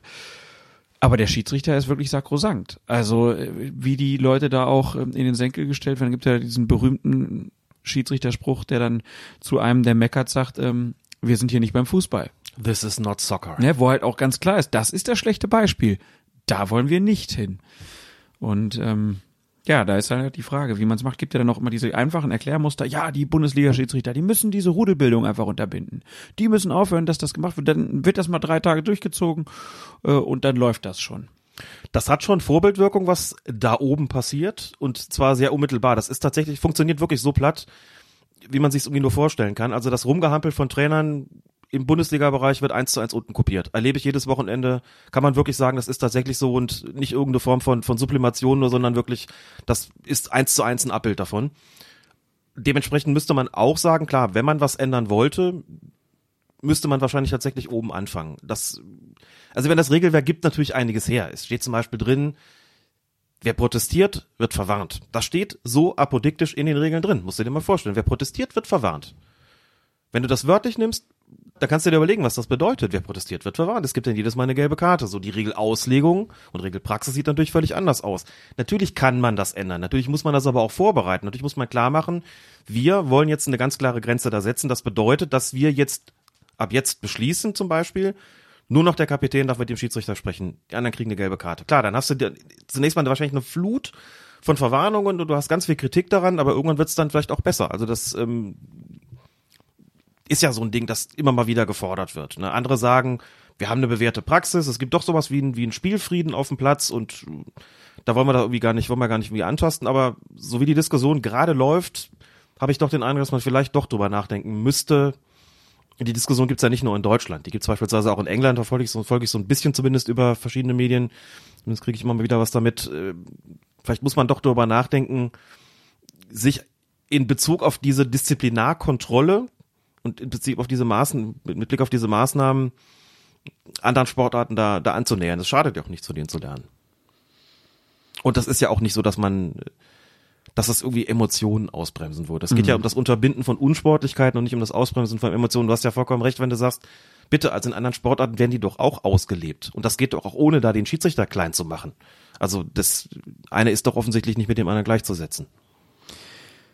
Nee, aber ich meine, der, der Fußball hat ja generell auch drumherum schon eine Gewaltbegleitung irgendwie. Also es, das hat sich ja irgendwie so über die Jahrzehnte ist diese Sportart dazu auserwählt worden, irgendwie, äh, dass man da bestimmte Sachen darf, die man anderswo nicht darf, bestimmte Sachen machen will, die man sich an anderer Stelle nicht getrauen würde. Ähm, das ist ja irgendwie so. Und ich habe vorletzte Woche ähm, Manuel Gräfe da in Berlin getroffen. War so eine ähm, Podiumsveranstaltung, Fußballsalon heißt das von äh, Christoph Biermann von Elf Freunde und da sprachen wir auch über das Thema und Manuel Gräfe war schon auch so ein bisschen, naja, wir sollten das nicht zu hoch hängen. Das hat mich so ein bisschen überrascht. Ne? Hat natürlich gesagt, jeder einzelne Vorfall ist äh, schlecht und wir müssen uns darum kümmern, aber hat halt auch gesagt, okay, ähm, wir haben diese Probleme schon immer. Also er sagt halt, seitdem er pfeift, gibt es immer wieder diese Probleme und das ist natürlich auch nicht von der Hand zu weisen, ähm, dass es, dass es diese Probleme gibt, aber ich habe halt gedacht, naja gut, dass jetzt so der richtige Weg ist, darüber zu reden, äh, kann man natürlich bezweifeln. Und dann wurde er aber auch gefragt, so was ist denn, warum pfeift ihr denn diese Rudelbildung nicht zurück? Und da sagt er halt, ja, das gibt's ja immer wieder dass wir uns bestimmte Sachen raussuchen, wo wir sagen, das ist eine Entwicklung, die gefällt uns nicht und dann kümmern wir uns drum. Beispiel Ellbogenschläge, dass man halt da guckt, dass nicht im Luftkampf äh, die Gegenspieler weggehauen werden. Da kümmern wir uns drum. Oder der Tritt hinten in die Wade, der irgendwann mal stärker sanktioniert wurde, als das früher passiert ist. Und beim Thema Rudelbildung hat er gesagt, dass es eine ganz große Schwierigkeit da gibt, dass man nicht ähm, einfach denkt, okay, wir machen das jetzt drei Wochen, dann ist gut, dann wird das schon nicht mehr passieren, sondern man kann sich nicht dauerhaft auf so etwas fokussieren. Du kannst nicht das jetzt immer so machen und immer, wenn einer ankommt, kriegst du sofort äh, den Pfiff weg, weil irgendwann die Leute auch sagen, ah, wie, wie führt der sich denn auf? Du kannst doch nicht jetzt hier allen Leuten, die irgendwann mal Richtung Schiedsrichter blicken äh, oder da mal in die Gegend laufen, eine Karte geben. Das heißt, dann hast du wieder ein, ein so ein Fallback-Effekt, ne, den du, der dann wieder negativ sich auf den Schiedsrichter auswirkt. Also das fand ich auch mal eine ganz spannende Sicht, dass man nicht einfach sagt, das ja, machen wir einfach und dann setzen wir das mal um. Nein, da gibt's auch Erfahrungswerte, die sagen, das ist nicht ganz so einfach, wie man das vor, wie man sich das vorstellt und es ist jetzt aktuell vielleicht auch nicht unser Hauptpunkt. Es ist auch nicht und es ist auch tatsächlich nicht so einfach. Das ist schon, das ist schon richtig. Auch da ist es nicht damit getan, irgendwann mal einen Beschluss zu fassen und zu sagen, wer da jetzt angeflogen kommt, wird sofort verwarnt, sondern das muss man, wie gesagt, vorbereiten. Da muss man auch deutlich machen, wie wollen wir eigentlich umgehen mit solchen Ereignissen auf dem Fußballplatz vielleicht auch ganz beispielhaft das deutlich machen an, sagen wir mal, ausgewählten Rudelbildungen, wie hätte denn so eine Sanktionierung auszusehen? Und äh, das Ziel müsste dann ja sein, dass sie gar nicht mehr vorkommen und nicht, es geht ja nicht nur darum, sie angemessen zu sanktionieren, sondern eben auch dafür zu sorgen, dass es gar nicht mehr passiert. So, und diese Vorbereitung, diese Vorbereitung zu gehen, das wäre dann, wäre dann der Punkt. Es ist, dass Manuel Gräfer das anders sieht, das wundert mich jetzt auch nicht und das ähm, meine ich jetzt überhaupt nicht negativ. Also er ist ein extrem kommunikativer Schiedsrichter, der jederzeit damit klarkommt. Und natürlich die Bundesliga-Schiedsrichter insgesamt, selbstverständlich alle. Die in der zweiten Liga auch, die in der dritten Liga auch, in der Regionalliga auch. Die Leute, die da pfeifen, wenn da, wenn da so eine, so eine Spielerversammlung außerplanmäßig stattfindet, die wissen genau, was sie zu tun haben, die wissen, wie das aufzulösen ist. Das ist alles überhaupt kein Problem. So, das, die Schwierigkeit besteht immer, wenn man ganz nach unten guckt und dass das eben etwas ist, das zu leicht aus dem Blick gerät. Du hast als Schiedsrichter in der Kreisliga dann eben nicht mehr diese Aura und nicht diese Autorität und vielleicht auch nicht das Vermögen ganz einfach, wie ein Schiedsrichter in der Bundesliga damit umzugehen. Und wenn dir das Regelwerk da noch ein paar Möglichkeiten mehr gäbe, dann wäre es möglicherweise schon einfach ein Fortschritt. Denn ähm, da wird das nachgemacht, was sie in der Bundesliga sehen. Nur ist es leichter, das nachzumachen, so ein, so ein unsportliches Verhalten, es ist leichter, das nachzumachen, als als Schiedsrichter dem zu begegnen. Und das ist ein Teil des Problems und meine das gar nicht böse, aber ähm, Manuel Gräf ist jetzt noch jemand, der, glaube ich, noch relativ viel mitbekommt, auch aus den unteren Klassen, weil er auch äh, im Berliner Fußballverband tätig ist und auch so ein bisschen Kontakt zur, zur Basis hat auf jeden Fall. Das wird nicht jeder Bundesliga-Schiedsrichter haben, insofern müssen die das auch nicht unbedingt zu ihrem Problem machen, aber muss schon immer auch klar sein, von den Schiedsrichtern an der Basis ausgehend, überlegt euch genau, was da oben passiert. Das hat Konsequenzen für uns da unten. Das ist ein Breitensport, der ist uns, liegt uns allen sehr am Herzen. Und das gilt für die Schiedsrichterei auch. Und da müssen wir vielleicht das überlegen, wie man damit umgehen kann. Ich bin auch, bin auch gar nicht der Meinung, bei Rudelbällen müssen alle sofort die gelbe Karte kriegen. Mal gucken, wie man sowas angeht, wie man das angemessen sanktioniert, wie man den, dem aber vor allem entgegenwirkt, so. Und wenn man einführt, äh, wenn man einführen würde, die Bestimmung, nur noch der, der Kapitän darf mit dem Schiedsrichter sprechen, bin mir gar nicht so sicher, ob ich das wirklich will muss ich drüber nachdenken. Aber dann müsste man sowas, wie gesagt, vorbereiten, auch deutlich machen, was hat das für Konsequenzen, wenn andere da kommen und ist es möglicherweise abgestuft, erst mit einer Ermahnung, dann mit einer Verwarnung oder wie, wie macht man sowas? macht man als Schiedsrichter da ganz klar die, macht man dann auch eine Geste, die man sagt, alle gehen jetzt weg, nur einer bleibt und der spricht mit dir. Die anderen entfernen sich, sonst geht's ja überhaupt nicht weiter. Ne?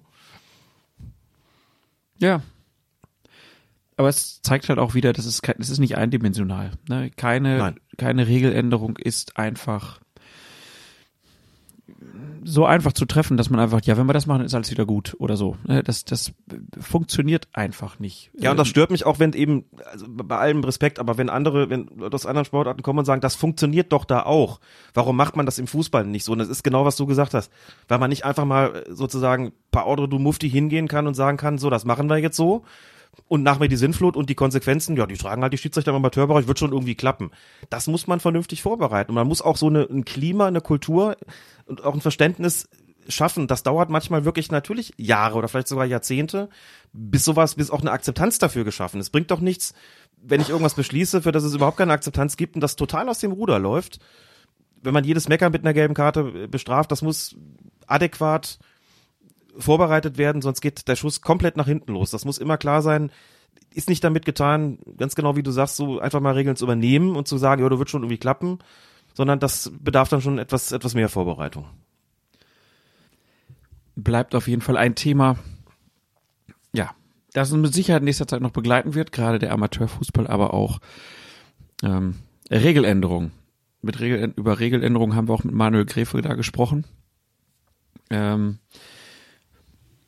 er war, glaube ich, relativ mit uns einer Meinung. Also er sagte irgendwie, er würde mit 99 Prozent unserer Einschätzung übereinstimmen. Wow. Gute Quote. Ich auch dachte, die Quote ist okay. Ähm, und dann sind wir so die Regeländerungen, die es zu dieser, dieser Saison äh, gab, äh, durchgegangen und ich glaube, er war eigentlich mit allem so ganz einverstanden. Nur beim Thema Videobeweis, da hätte ich nicht erwartet, dass er sich da so klar positioniert. Also er sagt halt, für ihn als Schiedsrichter ist das super, weil ähm, ihm keine Entscheidungen durchgehen, die ihn völlig im Regen stehen lassen äh, hinterher. Ähm, da wird ihm sozusagen geholfen. Aus der Warte findet er es gut. Aus der Warte. Auf der anderen Seite meint er aus Fußballfansicht, dass der Video Assistant Referee, der Videobeweis, dem Fußball die Seele nimmt. Und das fand ich schon einen ganz schön starken Ausdruck. Ich glaube, wir sind da dann auch wieder gar nicht so weit auseinander gewesen, weil ich auch gesagt habe, ja, ich bin mit dem Videobeweis Verfahren in letzter Zeit nicht so zufrieden, weil ich immer den Eindruck habe, dass da noch viel zu genau und viel zu weit geguckt wird. Ich würde mir wünschen, dass der wirklich nur bei den ganz klaren Dingern äh, eingesetzt wird. Woraufhin Manuel Gräfe dann halt auch sagte, er wäre dafür, dass es äh, ein Challenge-Verfahren gibt. Also, dass er sagt, bei technischen Vergehen, also Sachen, die man technisch auflösen kann, Torlinientechnologie zum Beispiel, die soll man benutzen. Die wird einfach eingesetzt, ähm, dass man klar schwarz-weiß hat. Und sonst gibt es die Möglichkeit zur Challenge. Wie ist denn da deine Meinung eigentlich? Ich habe doch schon von ein paar Schiedsrichtern gehört, dass sie gar nicht äh, dagegen sind, weil sie das natürlich von der Frage befreit, sowohl als Schiedsrichter als auch und vor allen Dingen als Videoassistent, wann greifen wir eigentlich ein? Das ist ja, diese Frage der Eingriffsschwelle ist ja immer mal wieder ein Thema, ne? Bei fehlender Wahrnehmung, bei falscher Wahrnehmung, was ist klar und offensichtlich falsch, muss ich jetzt eingreifen, muss ich nicht eingreifen? Der Vorteil ist sicherlich, dass das vom Tisch wäre.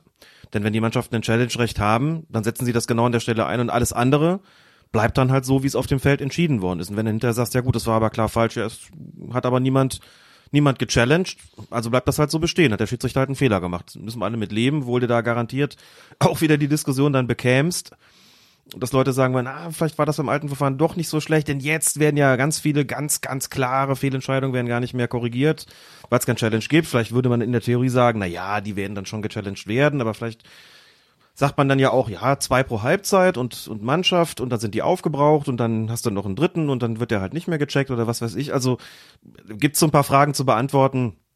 Ähm, da ist mir nicht ganz klar, wie das ausgehen würde. Bin, glaube ich, gar nicht grundsätzlich dagegen, das nicht auf den Versuch ankommen zu lassen, eben weil die, die Eingriffsschwelle dann natürlich klarer definiert ist. Das Gegenargument ist halt immer so zum einen, wenn es klar und offensichtlich falsch ist, dann sehen wir es schon und zum anderen entscheiden müssen es immer noch die Schiedsrichter. Oder und dann unter Vorabbeurteilung vielleicht des Videoassistenten. Also wenn es einen Challenge gibt, gibt's immer noch genug Fälle natürlich, wo dann der Videoassistent drauf guckt und sagt, ja, so wie du das gerade entschieden hast, ist das für mich noch im Rahmen des Vertretbaren. Oder vielleicht sagt man auch, bei so einem Challenge geht der Schiedsrichter immer an den Monitor raus, das kann natürlich auch sein. Was jetzt gar nicht, wie es mit Schwarz-Weiß-Entscheidungen wäre, wenn man sagt, abseits beziehungsweise Ball innerhalb oder außerhalb des Feldes, ob man sagt, das ist nichts, was gechallenged werden muss, das ähm, wird automatisch dann auch entschieden, könnte, wäre ja auch denkbar. Dann hast du sozusagen nur die subjektiven Entscheidungen im Challenge. Da entscheidet der Schiedsrichter dann aber auch. Und der Streit ist ja nicht nur der, wann greifen die ein, sondern der Streit ist auch, was kommt dann dabei raus. Also nehmen wir nur mal jetzt so ein Beispiel wie am vergangenen Bundesligaspieltag äh, da bei Mainz gegen Dortmund, wo es um das Handspiel ging von St. Just. Da spricht schon ganz viel dafür, dass da ein Strafstoß gegeben werden müsste. Der wurde aber vom Schiedsrichter nicht gegeben. Und nach dem Check des Videoassistenten kam es noch nicht mal zu einem Review sondern das blieb dann blieb bestehen. Und das ist ja nicht auszuschließen, wenn es da ein Challenge gäbe von Lucien Favre, der sagen würde, für mich ist das ein klares strafbares Handspiel, guckt euch das bitte an. Da geht der Schiedsrichter raus und guckt und sagt sich, ja, gibt ein paar Argumente dafür, gibt ein paar Argumente dagegen. Auf dem Platz habe ich entschieden, es gibt keinen. Ich bleib dabei, es gibt keinen. Und dann sagen hinter die Leute, ja, es kann doch nicht sein. Also wir sehen doch hier ganz klar mit beiden Händen. Erst kriegt er gegen den Stützarm geschossen, da sagen wir noch, ja, okay, das lassen wir noch durchgehen, aber dann kommt der rechte Arm, der weiter entfernt ist, der klatscht dann auch auf den Boden, der klemmt den Ball da ein und der Schiedsrichter pfeift das nicht. Wie kann das sein? Und so ein paar Fälle haben wir ja gehabt jetzt in der, in der ähm, Hinrunde, bei dem die Leute gesagt haben, wie kann man trotz Ansicht der Bilder eigentlich die Entscheidung nicht korrigieren? Wie kann man dabei bleiben? Das würde sich nicht ändern. Das muss man, das muss schon auch klar sein. Der Schiedsrichter hat ja dann immer noch die Entscheidungshoheit. Ja klar, aber du hättest deutlich seltener natürlich dieses Fiasko, das gejubelt wird und äh, dann wird das Tor noch zurückgenommen. Ich meine, klar, es würde dazu führen, dass wenn Tore in der 87. Minute fallen und die Mannschaft hat noch eine Challenge offen, die würden immer dann die Fahne werfen und dann würde immer nachgeguckt. Da kann auch immer noch was dabei rauskommen, aber ähm, dieses sezierte Spiel, das würde halt nicht mehr äh, so passieren. Ne? Also ich finde ja auch, äh, Manuel Gref hat dann auch gesagt, äh, dass aus seiner Sicht der, der VAR eingeführt wurde, um den Fußball einer ja, wirtschaftlichen Prozessoptimierung zu unterwerfen, ihn also planbar zu machen. Äh, und diese Unwägbarkeit, die der Schiedsrichter immer ähm, ja ausruft, wenn er so Entscheidungen trifft, dass man die ausschließen wollte. Und da muss man ja auch einfach sagen, das ist ja halt, das hat ja nicht funktioniert. Also der Plan ist ja nicht aufgegangen. Es ist ja nicht so, dass man jetzt das Gefühl hat, es werden nur noch richtige Entscheidungen getroffen. Die Unwägbarkeiten bleiben ja. Ja, Die, das die Regeln werden unklarer, habe ich den Eindruck. weiß nicht, es gibt halt einfach einen, einfach einen großen Graubereich und Ja, aber der wird ja jetzt noch klarer halt auf den Prüfstand gestellt und es gibt, es wird noch deutlicher, wie unterschiedlich entschieden wird. Es gibt halt nicht diese Möglichkeit, Szenen exakt mit einer anderen Szene immer zu vergleichen. Natürlich fällt immer irgendeinem eine Szene von vor vier Jahren noch ein, bei seinem Lieblingsverein, wo mal anders entschieden wurde. Klar, das gibt's auch, aber sonst, äh, der Fußball verändert sich natürlich auch in der ganzen Geschwindigkeit und der Herangehensweise. Und hier wird so getan, als ob man die Szenen einfach übereinander legen könnte. Kann man nicht, klar. Lässt sich auch nicht immer objektivieren, auch klar. Gerade wenn es in, in dem Bereich des Fußballs, in dem Graubereich existieren, wie Foulspiel, Handspiel, ist das ganz schwierig. Hast immer wieder vergleichbare Fälle, wo man sagen müsste, das ist jetzt so ähnlich, da müsste jetzt tatsächlich auch identisch entschieden werden. Das soll ja auch so sein. Das wird ja als zu Schulungszwecken vom DFB auch entsprechend angeboten. Da werden die Schiedsrichter auch drauf, ähm, auch damit auch geschult, damit klar ist, also jetzt habt ihr das im Hinterkopf, da ist eingegriffen worden, das wollen wir auch so, und wenn ihr einen vergleichbaren Fall habt, dann müsst ihr bitte genauso entscheiden. Natürlich, aber diesen, also das wird sich, glaube ich, nicht wegdefinieren lassen. Das ist dann als nächster Punkt natürlich immer auch so eine Unklarheit drin, die wäre natürlich beim Challenge-System dann hinfällig, dass nach draußen nicht immer klar ist, ist es jetzt eine falsche Wahrnehmung des Schiedsrichters gewesen, aus der Sicht des Videoassistenten, oder hat er eine fehlende Wahrnehmung gehabt? Also hat er das jetzt gar nicht, überhaupt nicht gesehen, wie man so landläufig sagt, hat das also nicht wahrgenommen, woraufhin der Videoassistent ihn dann eben abfragt und sagt, okay, du hast es gar nicht wahrgenommen, bedeutet, du solltest es dir erstmal anschauen. Das ist ja auch viel nicht klar und wird nach außen auch gar nicht durch keinerlei Zeichen oder sowas deutlich gemacht. Das kann man dann immer nur im Nachgang erfahren oder sich vielleicht in einigen Situationen denken, weil das sich tatsächlich aufdrängt.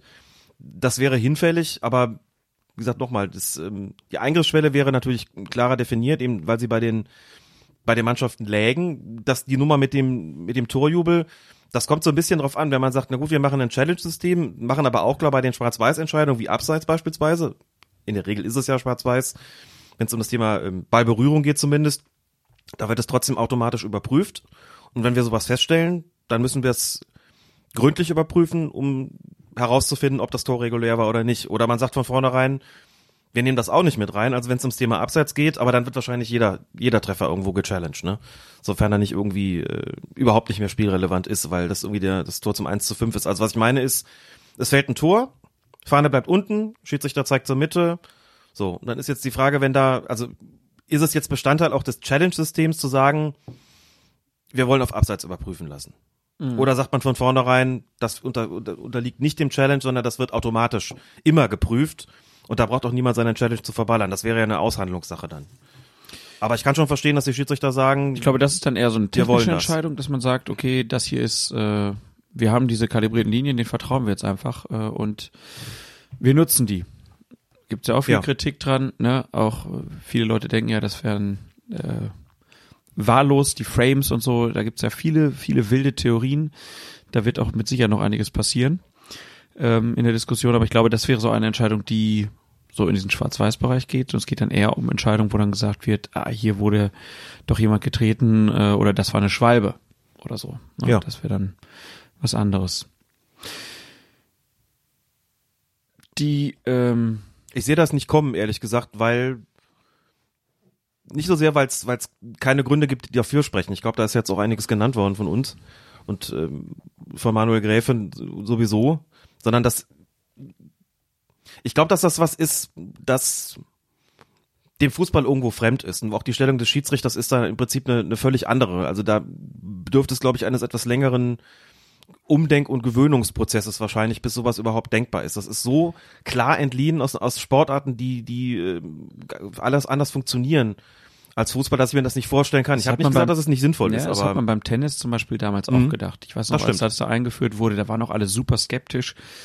Mittlerweile gehört das einfach dazu und dann wird auch gechallenged, äh, selbst von denen, die da sehr skeptisch waren. Roger Federer zum Beispiel war großer Gegner dieser Videobeweisfunktion und mittlerweile es ist einfach ganz normal. Ne? Für die Zuschauer ist es sogar so ein Gag.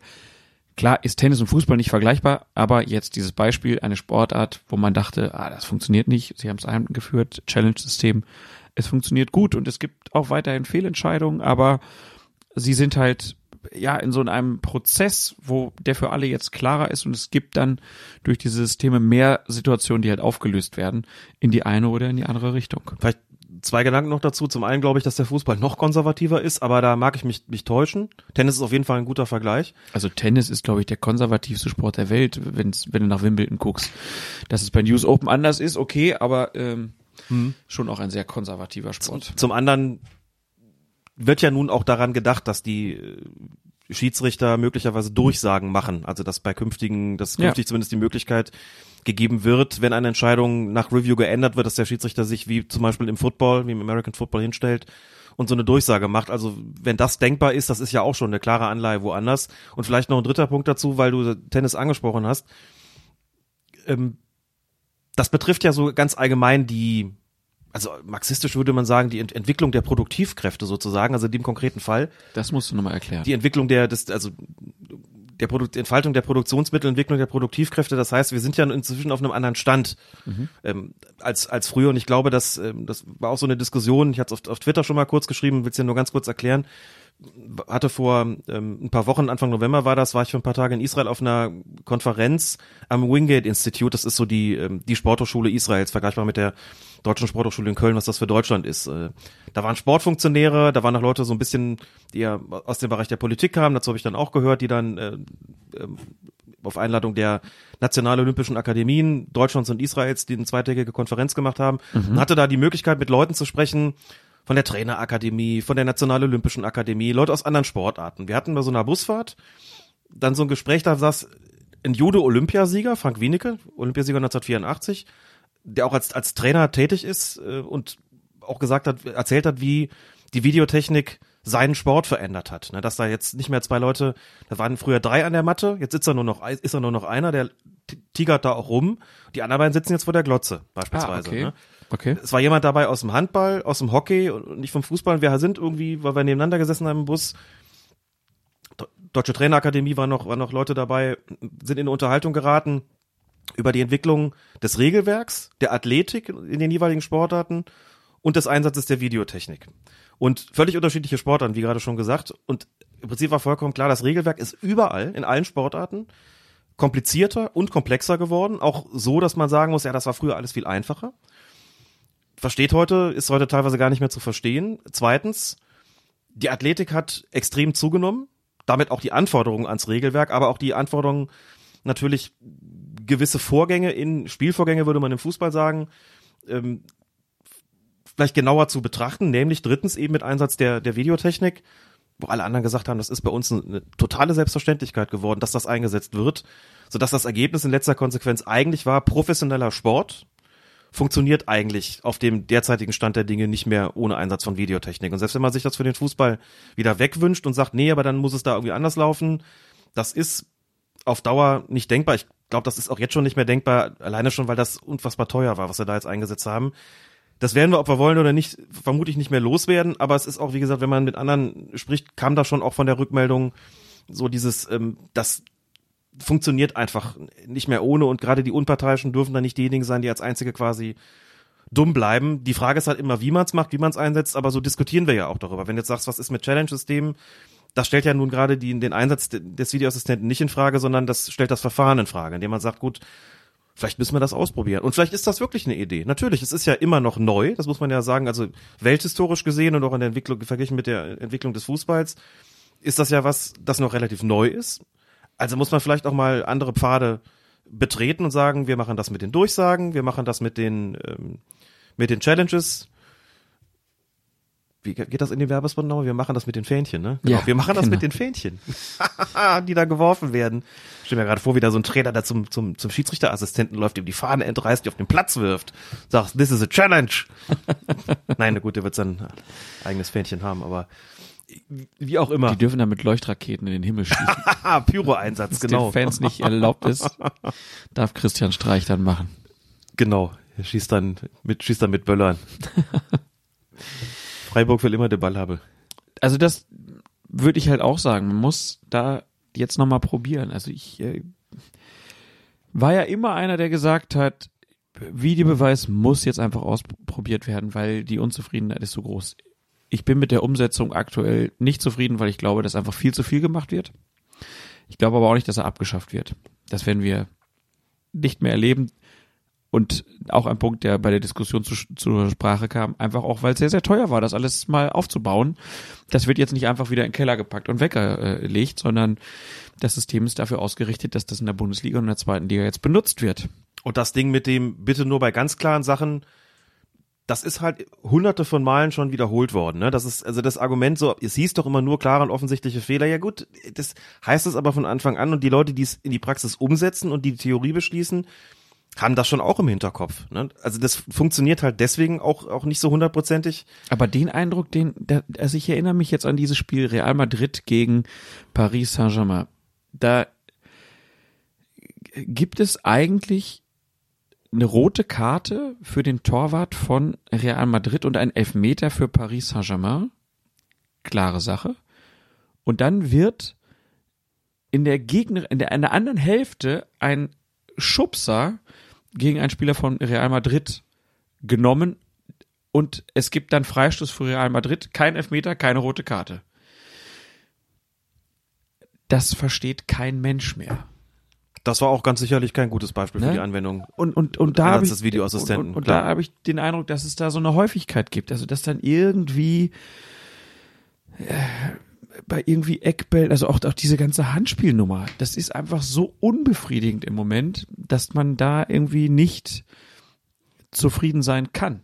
Weil halt natürlich viel Grau, ähm, viel Grau mit, mit im Spiel ist. Zum einen beim Handspiel sowieso, lass mal das mal kurz außen vor, aber auch diese Nummer mit, was jetzt das Beispiel, was du jetzt genannt hast, betrifft ja ein, ein potenzielles Vergehen im Spielaufbau. Man hat sich ja schon Gedanken darüber gemacht, richtigerweise natürlich, denke ich. Wie weit wollen wir denn überhaupt zurückgehen? Jetzt nur die unmittelbare Torerzielung oder schon auch das, was im Vorfeld möglicherweise passiert ist und von dem wir sagen, das hat schon eine entscheidende Rolle gespielt bei der Torerzielung. Jetzt in dem Beispiel, das du genannt hast, fand ich die Anwendung deswegen auch so schlecht, weil es sich da um einen Zweikampf gehandelt hat, bei dem der Schiedsrichter nicht nur hingeschaut hat, sondern wo auch ein ganz klares Zeichen gegeben hat, für Weiter. mich reicht das nicht weiterspielen so. Und da kann ich also, das ist für mich keine klare falsche Wahrnehmung gewesen. Eine fehlende ist es ganz offensichtlich erst recht nicht gewesen. Nee. Es sei denn, der Mann hat uns allen einen vorgemacht, hat also nur so getan Als ob er es gesehen hat. ne, irgendwie schon, um ehrlich zu sein, das gehört schon zum Repertoire des Schiedsrichters auch schon dazu. Das machen alle Schiedsrichter, guckst irgendwo hin, hast es eigentlich gar nicht gesehen, machst aber irgendeine Geste, um den Leuten zu verkaufen, habe ich genau beobachtet. Ist normal. Du musst auch manchmal bluffen können, sonst funktioniert das auf dem, auf dem Platz nicht. Fand ich in dem Zusammenhang übrigens auch noch sehr spannend, dass Manuel Gräfe erzählt hat. Der UEFA-Chef der Schiedsrichter ist Rossetti. Ähm, der UEFA-Schiedsrichter ist Rossetti, ja. Und der hat wohl ähm, für die Schiedsrichter da ging es auch um den Videobeweis und äh, der hat im Prinzip gesagt, wenn du von deinem Videoassistenten rausgerufen wirst an dem Bildschirm, dann änderst du deine Entscheidung. Ja. So ist das in der Szene auch passiert. Natürlich hat er das auf dem Spielfeld anders gesehen und er hat das auch richtig gesehen. Aber dann hat er sich gemeldet und dann läuft er hin und sieht, oh, da gab's ja schon einen Drücken. Na, dann pfeife ich das, weil ich wurde ja extra rausgerufen. Die haben sich das ja hundertmal angeguckt. Also die Beeinflussung, ne, also da, da wird ja so getan, als ob die Bewertung nur noch bei dem Schiedsrichter auf dem Feld liegt. Und das, der Beweis ist, dass er rausläuft, ne? Wir erinnern uns unter Grindel und Co. Ja, der Schiedsrichter auf dem Platz, der muss immer noch das Heft des Handels haben. Auf einmal liefen die wieder raus. Quatsch halt. Ja, ja, da gibt's natürlich auch die dollsten, die dollsten Unterformen sozusagen. Im England haben sie ja diese sogenannten Pitch-Side-Monitore eigentlich auch, die werden aber nicht genutzt. Find da laufen die gar nicht raus, ne? weil es da halt heißt, A, das Spiel wird dadurch äh, einfach nur aufgehalten, B, wenn der was gesehen hat in seinem Kabuff, dann wird das schon stimmen. Also glaubt es dem, das hatten wir ja in Deutschland am Anfang auch, ne? falls du fand dich ich, erinnerst. fand ich auch besser. Ne? Nicht so zeitintensiv. das immer so eine Sache mit A, also was macht das mit den Schiedsrichtern und B, was macht das mit dem Publikum und natürlich auch mit den Spielern und mit den Trainern. Damals war halt so klar, okay, die Schiedsrichter praktizieren das, das Publikum stöhnt auf, denn die sind ja alle ferngesteuert. Ich will jetzt gar nicht drüber reden, ob das in Deutschland besonders verbreitet ist, diese Einstellung, aber da hieß es halt, ich glaube, nee, dass die Einstellung auch vor allen Dingen einfach nur unter Journalisten verbreitet war. Wirklich, das war die komplette Ahnungslosigkeit, die viele auf diesen Weg geführt hat und die dann über PR-Wege zum DFB geführt hat und die gedacht haben, okay, wenn wir das so lösen können, dann läuft er halt raus. Dass das aber nichts damit zu tun hatte, dass das das Spiel irgendwie besser gemacht hat, das hat gar keiner, das ist das PR gewesen. Es war auf jeden Fall das Ergebnis einer, einer dann doch relativ breit angelegten Diskussion, wie können wir die Akzeptanz steigern, wenn die Akzeptanz gesteigert wird, indem die rauslaufen und dann alle das Gefühl haben, sie gucken ja wenigstens selbst noch, dann bleibt das Heft des Handels bei ihnen ähm, in, der, in der Hand des Schiedsrichters. Das Problem ist nur, da hast du natürlich vollkommen recht und das bestätigt auch jeder Schiedsrichter, ist dieses Ding, wenn du rausläufst, dann korrigierst du es normalerweise. Und es gibt auch andere Fälle, wir werden auch dann im Laufe wahrscheinlich dieser Folge nicht mehr, aber dann der nächsten darauf kommen, was es für, für Fälle gibt, wo der Schiedsrichter rausläuft und dann zurückkommt und sagt, nö, ich ändere das nicht. Ich sehe da, nie- sehe da ehrlich gesagt nicht den Grund, den du mir jetzt nennst. Wir sind da einfach unterschiedlicher Meinung. Aber grundsätzlich, selbst wenn du die, die, die, die Videoassistenten darauf verpflichtest, und das ist ja geschehen, dem Schiedsrichter nur ganz, ganz nüchtern zu schildern, was er da gesehen hat, ist doch jedem klar, ja gut, aber der redet ja gerade mit mir. Wenn er mit mir redet, dann haben wir ja offensichtlich doch ein- eine Abweichung. Und klar gehst du dann raus und stehst unter dem Druck, was zu ändern. Das sagt auch Felix Brüch im Interview, das sagt ähm, Manuel Gräfe, das sagt ja im Prinzip jeder, dass das so ist. Und ähm, klar, das bleibt überhaupt nicht aus, so, eine, so, eine, so ein psychologischer Effekt, der dabei natürlich entsteht. Aber wie gesagt, mit, mit Challenge, also ich denke, das, und habe mit Jochen Drees auch mal darüber gesprochen, der selbst auch gesagt hat, können wir aktuell nicht machen, aber grundsätzlich verschließen wir uns solchen Experimenten nicht, denn das ist noch relativ neu. Wir sind dankbar für alles, was die Sache äh, vorwärts bringt. Wir werden den Videoassistenten mit Sicherheit nicht mehr loswerden, also muss man gucken, wie verbessert man ihn. Und vielleicht ist es sinnvoll, da Anleihen zu nehmen bei anderen Sportarten. Also ich fände es, wie gesagt, nicht verkehrt. Kann mir auch die Nachteile denken, aber das, äh, das dabei zu bleiben, wie wir es wie jetzt haben, dass das auch Nachteile mit sich bringt, ist ja nun offensichtlich. Insofern, warum nicht? Es würde halt einen Teil der Verantwortung auf die Mannschaft natürlich dann überwälzen. Ja, genau. Aber klar ist auch, und ich glaube, das hat Manuel Gräfe bei eurer Veranstaltung auch gesagt, wenn du es wirklich nur, wenn du ihn wirklich nur einsetzt, den Videoassistenten, wenn es um die sogenannten Jahrhundertfehlentscheidungen geht. Also, Andreasen-Tor, Maradona-Tor und so weiter. Die da, Wembley-Tor, gut, das ist Torlinientechnologie, aber weißt du, wo Leute den Namen hören und sofort die Szenen im Kopf haben. Da brauchst du es nicht zu machen, denn dann ist, das ist natürlich viel zu viel Aufwand für nichts. So, und wenn du nicht, das nicht nur dann einsetzt, dann hast du natürlich auch unterhalb dieser Jahrhundert-Fehlentscheidung ganz, ganz viel, wo die einen sagen, ja gut, das ist schon eine klare Fehlentscheidung, da muss er eingreifen und andere sagen, bitte, also das ist jetzt doch nicht so schlimm, dass man es nicht auch stehen lassen könnte. Und dann hast du so eine Diskussion wie in England, wo die Schiedsrichter gar nicht rauslaufen und wo schon Dinge durchgehen. Ich habe da Beispiele gesehen, wo ich gedacht habe, boah, da hätten sie, wären sie ja schon zehnmal draußen gewesen und vielleicht auch richtigerweise. Also da geht die Diskussion gerade in eine andere Richtung. Und da sagen die Leute deutlich eher, wozu haben wir diese scheiß Monitore, wenn die Schiedsrichter nicht dahin gehen? Und warum wieder, warum wiederholen wir eigentlich die Fehler der Bundesliga? Da läuft's doch viel besser. Immer ganz interessant, auch andere, Ja. andere zu hören. Und da ist in England die Stimmung gerade eigentlich eher so, so schlecht läuft's in Deutschland gar nicht. Während hier alle sagen, in England ist es viel besser und das gibt die Stimmung da, glaube ich, nicht adäquat wieder. Alle sagen das ja auch nicht. Gut. Es gibt auch da wieder ein paar Journalisten. Ja, meine Mutter habe ich jetzt nicht gefragt, wie die das seht. Das, nein, äh, aber es, sieht. nein, nein, aber ich, das, ist, das, äh, wir hatten das ja neulich mal wieder, dass dann auf einmal behauptet wurde, dass es in der Premier League einfach viel besser liefe. Und man sich dann so denkt, wie, wie kommt das eigentlich dazu, dass das behauptet wird? Ne? Also es gibt doch mittlerweile die Möglichkeit, sich die Premier League auch in Deutschland sehr ausführlich anzugucken. Warum wird das nicht von einigen öfter genutzt, bevor sie sowas tun? Ja. Ähm, Manuel Gräfe hat übrigens, das fand ich auch sehr, sehr gut, ähm, der war dann den Abend, der war bei diesem Spiel Mainz gegen, gegen Frankfurt und dann, ähm, da gab es ja dann auch sehr viel Pyro und äh, er sagte dann, er hätte den Eindruck gehabt, dass das ein Spiel gewesen sei, wo die Fans es mal drauf anlegen, dass es abgebrochen wird. Und er sagte dann auch, also vielleicht werden sich noch einige erinnern, man sah dann irgendwie Sebastian Rode, der dann auch zu den Fans ging und dann wiederkam und in der Mixzone stand dann Manuel Gräfe und dann sagt der Rode so, ja, also selbst zu mir haben sie gesagt, verpiss dich. Ne? Also selbst mir als Frankfurter haben sie gar nicht zugehört, sondern haben gesagt, geh weg, was ja im Prinzip auch für die Argumentation von Manuel Gräfe spricht. Und er hat gesagt, naja, vielleicht muss man es auch einfach mal durchziehen. Wir haben immer dasselbe Instrumentarium. Es gibt die Durchsage durch den Stadionsprecher. Es gibt dann die Möglichkeit, die Mannschaft in die Kabine zu holen. Und dann wird das Spiel abgebrochen. Letzteres ist noch nicht passiert. Vielleicht muss man es einfach mal machen, damit es auch einige mal verstehen, dass es eine bestimmte Grenze gibt.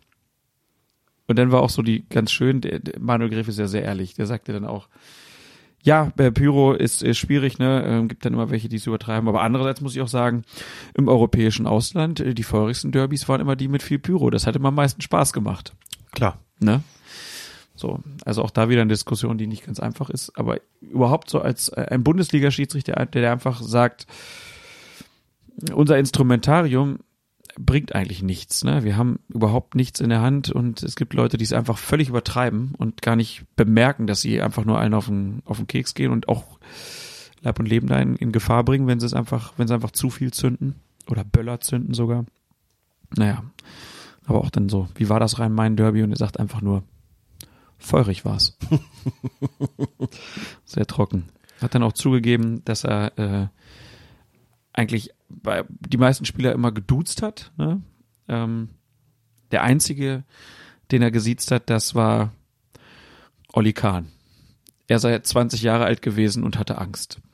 Kann man irgendwie nachvollziehen, ne? Irgendwie schon. Gab natürlich dann auch wieder direkt welche, die gesagt haben, ja, okay, da ist wieder der Beweis, die Bayern werden bevorzugt, weil sie Angst vor denen haben. Ja, Leute, Ja, regt euch mal nicht über jeden Quatsch auf. zum einen das und zum anderen, dass man als Schiedsrichter, wenn man Anfang 20 ist und Bayern München pfeift, dann, dass das natürlich nochmal einen anderen Klang hat, als das bei anderen der Fall ist, ist, glaube ich, liegt, glaube ich, auch auf der Hand. Man muss halt gucken, wie man damit umgeht. So, dass es, dass es niemanden wirklich schadet und niemanden bevorzugt. Genau. Oder bevorteilt, besser Ja. gesagt. Und weißt du eigentlich, mit welchem Fußballer, äh, der heute Trainer ist, Manuel Gräf in einer Mannschaft gespielt hat? Robert Kovac. Stark. Und der war, er wäre auch fast den Fußballprofi-Weg gegangen. In einer Saison, also die haben wohl so gespielt, einer auf der 8, einer auf der 6.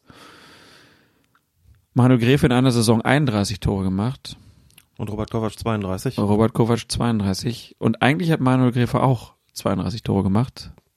Aber, Eins hat der Videoassistent kassiert. ja, aber der Schiedsrichter, klarer Fehler, sagt er.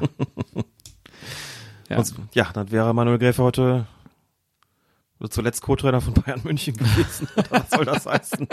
Und Robert Kovac möglicherweise Schiedsrichter, wer weiß das schon so Nein, genau. also er machte, er machte nicht den Eindruck, als ob er dem da irgendwie hinterherweinen würde. Er meinte, er wäre auch immer so gewesen, dass er studieren wollte und reisen wollte und so und Fußballprofi, er würde das mit großem Respekt verfolgen, alle, die das durchgezogen hätten. Er war, glaube ich, da auch schon dazwischendurch mal gerne äh, jemand, der nicht nur professionell die ganze Zeit in seinem Körper gearbeitet hat, äh, sondern äh, vielleicht auch mal ein bisschen leben wollte. Und Richtig so. die Schiedsrichterei äh, hat er natürlich gut gepasst und ja, war auf jeden Fall. Das war ein schöner Abend. Das hat sehr viel Spaß gemacht, viel, viel gelernt. Ähm, wir haben eigentlich noch ungefähr 58 Spiele, die wir besprechen wollen. Jetzt könnten wir hier anfangen mit dem zweiten Spieltag der Bundesliga. Äh, Ich halte das für wenig sinnvoll. Ich würde sagen, wir gucken einmal ganz kurz aufs letzte Wochenende, weil das ja vielleicht einige interessiert. Äh, Wir haben nämlich gar nicht so viel Zeit mehr. Wir haben jetzt noch eine Viertelstunde, weil du einen Termin hast heute noch. genau. Ähm, wir werden das Ganze ja aber auch nicht äh, ohne das Versprechen beenden, dass wir uns Anfang des nächsten Jahres recht früh treffen werden. Da sind wir schon in, äh, ich hätte fast gesagt, in Verhandlungen, wann wir das machen, aber ähm, in guten Aussicht, wann wir das wieder hinkriegen. Also ähm, es bleibt nichts liegen, wir werden das noch nachholen.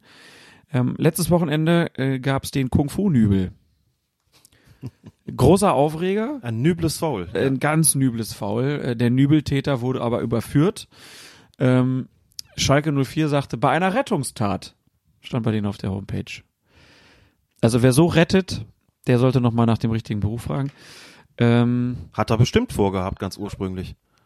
Zu retten. Der ist ja nicht rausgelaufen, wollte den umlappen. Das dann ist nicht. er aber, dann ist er aber nicht mehr zu retten. Wenn er so retten will, Da hat's halt nicht, das hat halt überhaupt nicht funktioniert, das stimmt.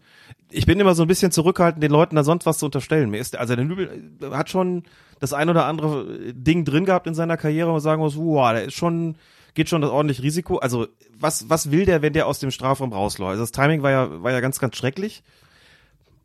Bin mir ganz sicher, dass der da nicht hingelaufen ist und mit dem, mit dem Vorsatz, den umzutreten. So, aber das äh, war natürlich trotzdem maximal schlecht umgesetzt und vor allen Dingen äh, auch mit, mit, mit, kann ich zum Glück nicht sagen, maximal schlimmen Folgen.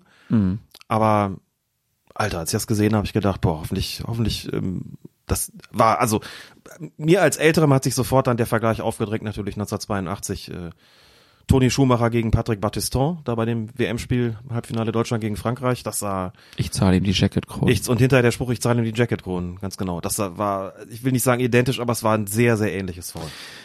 Gacinovic ist sozusagen noch gut bei weggekommen, würde ich sagen. Da hätte wirklich deutlich Schlimmeres passieren können. Es gibt dann Fotos von ihm, wie er wirklich, also rote Spuren auf dem Oberkörper hat, äh, wo man halt sieht, okay, sowas ist durch Gewalteinwirkung passiert und wenn man die Bilder dann da drüber liegt, dann sieht man auch, okay, das war schon richtig übel. Und dann gab es natürlich direkt die Rufe, ja, Abraham, der hat ja den Streich umgelaufen und hat sechs Spiele bekommen, also der muss ja jetzt also sechs Monate kriegen. Sowas hauen die Leute dann innerhalb von zwei Minuten raus, ne? Mhm. Habe ich auch gelesen und gedacht, vielleicht dann doch mal einen ganz kleinen Moment noch drüber nachdenken, was man da womit vergleicht. Und da geht's dann nicht nur ums Ergebnis. Also das für sich genommen natürlich dieser Tritt gegen die Brust von Gacinovic also deutlich gesundheitsgefährdender war, da sind wir uns glaube ich einig, aber es spielen dann auch solche Dinge eine Rolle, wie es ist eine Spielhandlung gewesen. Wir reden über ein brutales Foulspiel.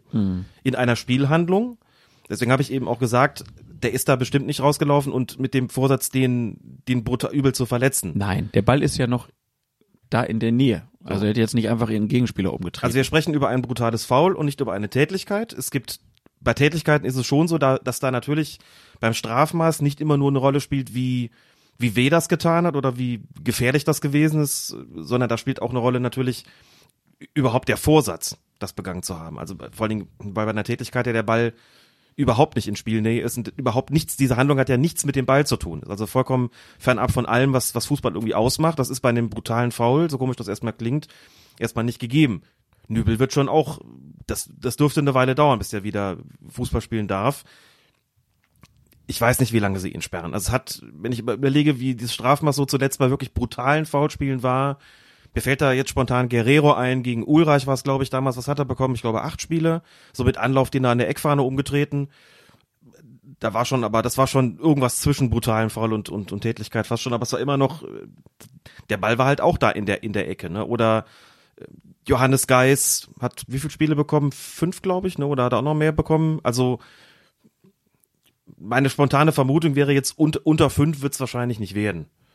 Aber das mit, ich brauche auch gar nicht den Vergleich, muss doch auch gar nicht sein. Also warum, wenn ich es dann vergleiche, warum gehe ich dann nicht hin und sage, okay, wir gucken mal, also es ist ein brutales Foul gewesen von Nübel, was fällt uns ein? Dann sind wir bei Guerrero und wir sind bei Johannes Geis und dann fallen uns noch ein paar andere vielleicht mehr ein. Mir jetzt nicht, aber anderen sicherlich äh, definitiv. Warum muss man das mit, mit Tätlichkeiten vergleichen? Weiß ich gar nicht, warum das, warum das sein muss.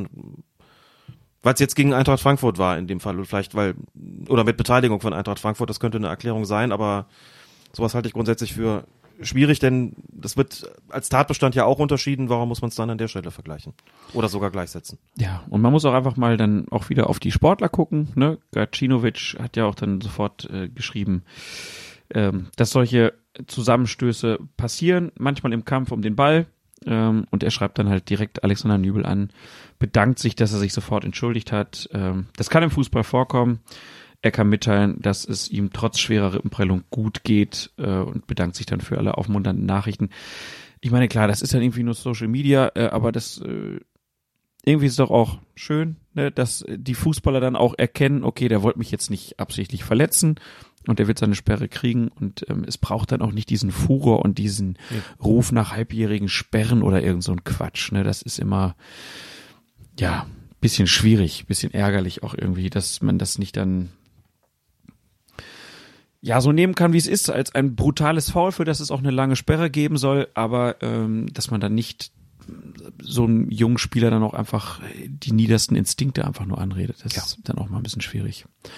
Zweite Szene, die du vorhin schon mal angesprochen hast, war das äh, Handspiel in äh, Mainz, äh, was die Dortmunder gerne gepfiffen haben wollten, wo der Videoassistent auch draufgeschaut hat und es ist ein Beispiel, wo der Schiedsrichter rausläuft und dann sagt, nö, ich gebe kein. Nee, Nein, er ist, nicht ist nicht rausgelaufen. Ja, er ist nicht rausgelaufen, aber er hat äh, die Entscheidung des Videoassistenten übernommen.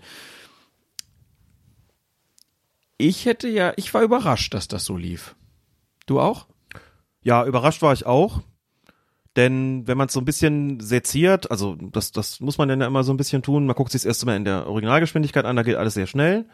Und was man da sieht, ist natürlich, der hat zwischendurch beide Arme am Ball und liegt auf dem Ball Und dann ist der erste Impuls natürlich, das muss ein strafbares Handspiel sein. Also wenn er beide Arme am Ball hat und drauf liegt, dann kann das eigentlich schlechterdings nicht nicht strafbar sein. Kann ich auch total nachvollziehen. Und wenn man sagt, das ist jetzt irgendwie auch so Sinn und Geist der Regel und auch so ein bisschen gesunder Menschenverstand, dann kann ich es verstehen. Man muss es nicht zu, zu stark sezieren. Auf, auf der einen Seite, auf der anderen Seite muss man es dann leider doch tun, denn muss ja so ein bisschen den, den, ja, Tathergang sozusagen rekonstruieren. Mhm. Also Situation ist die, dass Marco Reus versucht, den Ball zunächst mal in den Mainzer Strafraum zu spielen. St. Just, ich glaube, so spricht er sich aus, ähm, hat, glaube ich, den Eindruck, der soll den irgendwie, der will den scharf vors Tor passen. Dafür spricht, dass er sein rechtes Bein ausfährt.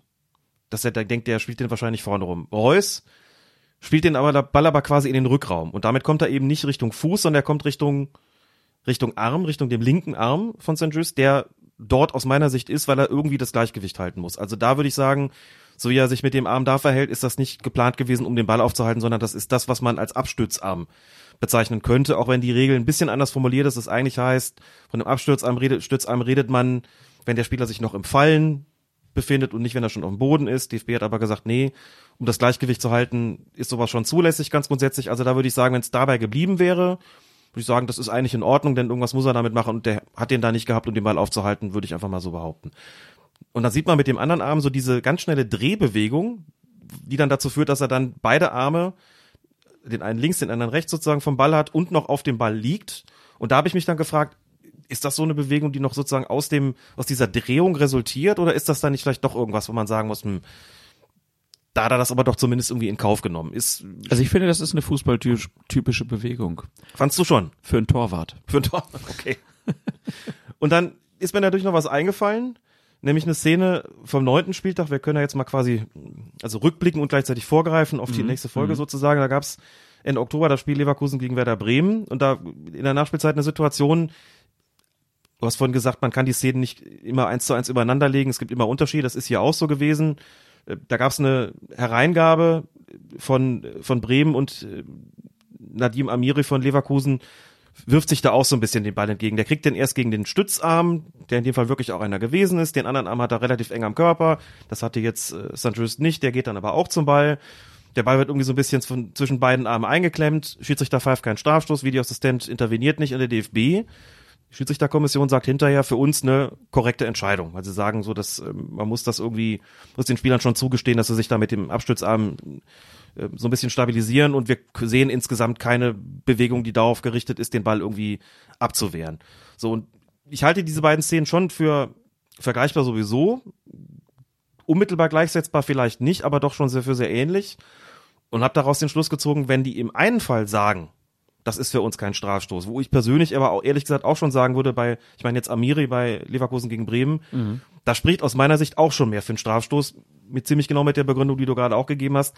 Das sieht für mich fast aus wie ein Torwartverhalten. Und da will ich jetzt auch gar nicht in die einzelnen Bestandteile gehen, sondern so wie der sich da reingeworfen hat, das tut er wie ein Torwart. Und im Grunde hat es eigentlich Sanchez auch so wie ein Torwart gemacht. Also für mich selber spricht, so wie ich die Regeln verstehe, eigentlich mehr für einen Strafstoß wenn ich mir jetzt, mich jetzt orientiere an dieser DFB-Erklärung, die ja nun mal auch verbindlich ist von Leverkusen gegen Bremen und denke, hm, das ist vielleicht in diesem Fall nicht ganz unähnlich, auch wenn St. Just vielleicht die Arme noch ein bisschen weiter ausgebreitet hat, könnte es gut sein, dass also diese Kommission hier zum selben Ergebnis kommt.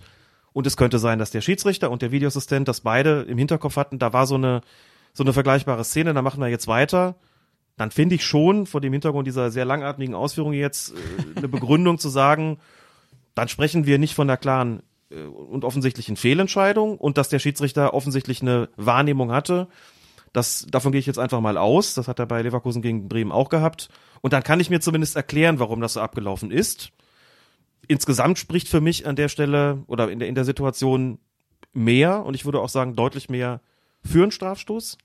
Denn wie der ehemalige Abteilungsleiter Schiedsrichter beim DFB Klaus Löw der auch bei Twitter ist und bei Facebook ist, vorhin geschrieben hat, wenn man so eine langatmige Erklärung brauchst wie du, in meiner in der NTV-Kolumne, dann muss man sagen, da wäre der Strafschluss wahrscheinlich die geräuschlosere Entscheidung gewesen und ich finde, an der Stelle hat er durchaus recht.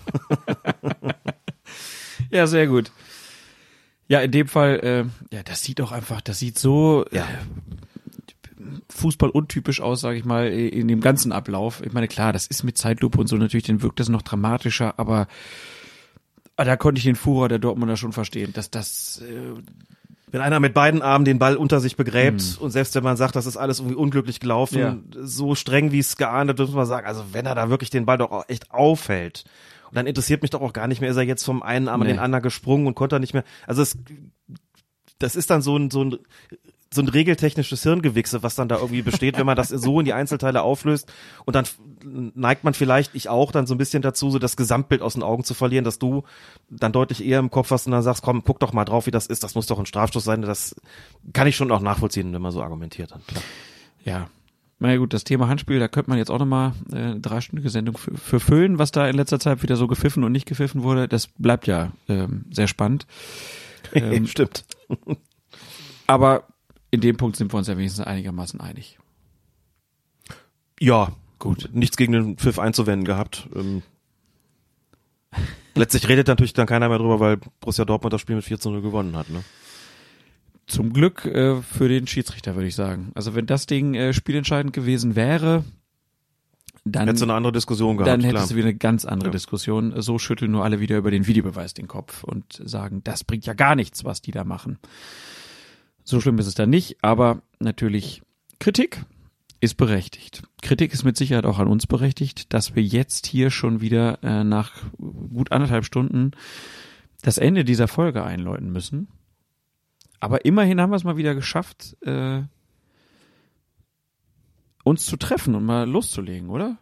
Wir haben heute einen großen Schwerpunkt auf dem Amateurfußball gehabt. Na, ist doch auch mal gut. Und ist mal ich ganz wichtig. Finde, dass das, also es gibt wirklich einige, die uns zwischendurch immer mal wieder schreiben, macht doch wieder mal ein bisschen mehr dazu. Ich finde, das ist eine Geschichte gewesen, die über die viel gesprochen worden ist und viel geschrieben worden ist in der jüngeren Vergangenheit. Ich finde, dass das alleine deshalb schon ein Thema für uns sein sollte und jetzt eben auch gewesen ist, auch aufgrund unserer eigenen Involviertheit Ja. in diesem Bereich. Das ähm, reut mich deswegen gar nicht, dass das so in den Mittelpunkt gestellt worden ist. Wir haben uns das vorher nicht ausgedacht, dass das so lange dauert. Fand Hat ich es aber so auch, auch maximal angemessen, so darüber zu sprechen. Dann ist das jetzt eben mal der Schwerpunkt gewesen.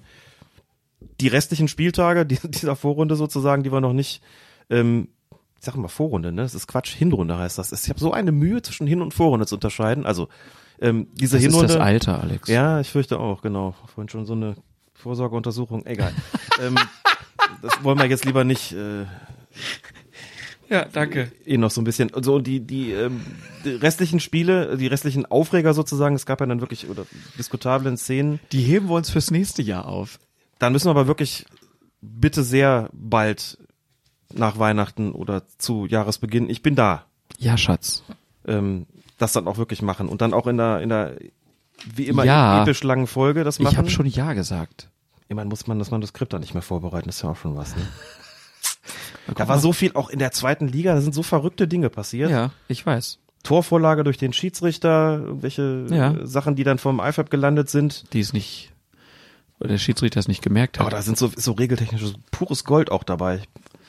das werden wir schürfen. Ich werde so heiß laufen dabei. Aber dieses, diese, diese Episode beenden wir jetzt Ich schwitze jetzt schon. mit äh, noch einigen Highlights. Zunächst mit der Widmung. Wir widmen diese Episode Max, Kai, Peter, Christian, Lukas, Martin, Ute und Markus, die uns jeden Monat mit ein paar Euros per Dauerauftrag unterstützen. Ganz herzlichen Dank dafür. Ihr seid die Kerze in unserem Herzen. Ihr seid die warme Decke, in die wir uns hüllen. Und wir wünschen euch ganz besonders schöne Weihnachten, wie auch dem Paar, was uns nicht nur ein Buch, nicht nur eine CD, nein, eine Buch, ein Buch, eine CD und einen Kalender geschenkt haben. Jedem von uns. Ja, uns jeweils beiden. Rüsseladler auf Twitter und KAH13, seine Liebste. Oliver Uschmann, Überleben beim Fußball, Expedition am Ball, heißt das Buch. Und für dich noch die CD Oliver Uschmann, Fehlermeldung, der Mann und seine Krisen. Für dich auch, die haben wir auch beide bekommen. Ich weiß, aber ich finde, es passt bei dir noch besser jetzt einfach. Ich wollte ablenken, aber du hast mich leider, leider übertölpelt. Mit persönlicher Widmung Ja, des Autors nett. Und- und den Eintracht Frankfurt Kalender selbst gemacht. Das sollte man alles, äh, muss man alles doch mal deutlich dazu sagen. Vielen, vielen herzlichen Dank, hat uns sehr gefreut. Da haben wir uns wirklich äh, äh, sehr gefreut, Katharina und Jürgen. Herzlichen Dank dafür. Und wie gesagt, auch allen Spendern, die uns da unterstützen. Könnt ihr natürlich auch gern machen. Die Kontodaten haben wir hinterlegt. Da freuen wir uns. So, und dann grüßen wir natürlich noch ähm, die Verrückten. Die Verrückten von 93. Wir kennen sie als Fußballliebhaber, als Videobeweishasser, Krawall-Podcaster. Als Menschen, die in Fahrradunfälle verwickelt sind. Ähm, und wo habe ich es denn jetzt gehabt? Ich habe es mir irgendwo hingepackt, ne? Ah, da unten. Und wir haben gedacht, als kleinen Gruß in die Podcast-Landschaft und auch weil es so schön weihnachtlich ja ist, dass wir vielleicht auch mal noch mal was singen können. Ich meine, Schon wieder. ich habe mir extra so eine Stimme zugelegt, die an ein Reibeisen erinnert. Wir gucken einfach mal, wie es läuft. Du wolltest es vorhin proben, habe ich vergessen. Haben wir jetzt nicht gemacht, das heißt, das ist jetzt auch kein Witz. Wir, wir versuchen das einfach. Wir müssen jetzt, glaube ich, jetzt anschauen, wer was sing- singt. Ach, das machen wir. Aber zur Not singen wir einfach beide, ne? Genau. einfach beide oder mal einen Finger zeigen. Vielleicht kennt das ja einer unserer Lieblingskommentatoren endlich mal Mit ganz großer Regelkenntnis ausgestattet auch, der Mann. endlich mal seine eigene Hymne. Geht gleich los. Sekunde. Da fehlt so ein bisschen was. Ah. ah Klavier ist zum Glück gestimmt. Ein paar Kunden sind verkrault. Doch der Großteil bleibt und schaut. Die Konferenz und dann kommt er. Dahlmann, Dahlmann. Da schau her, Frau Stachelbär.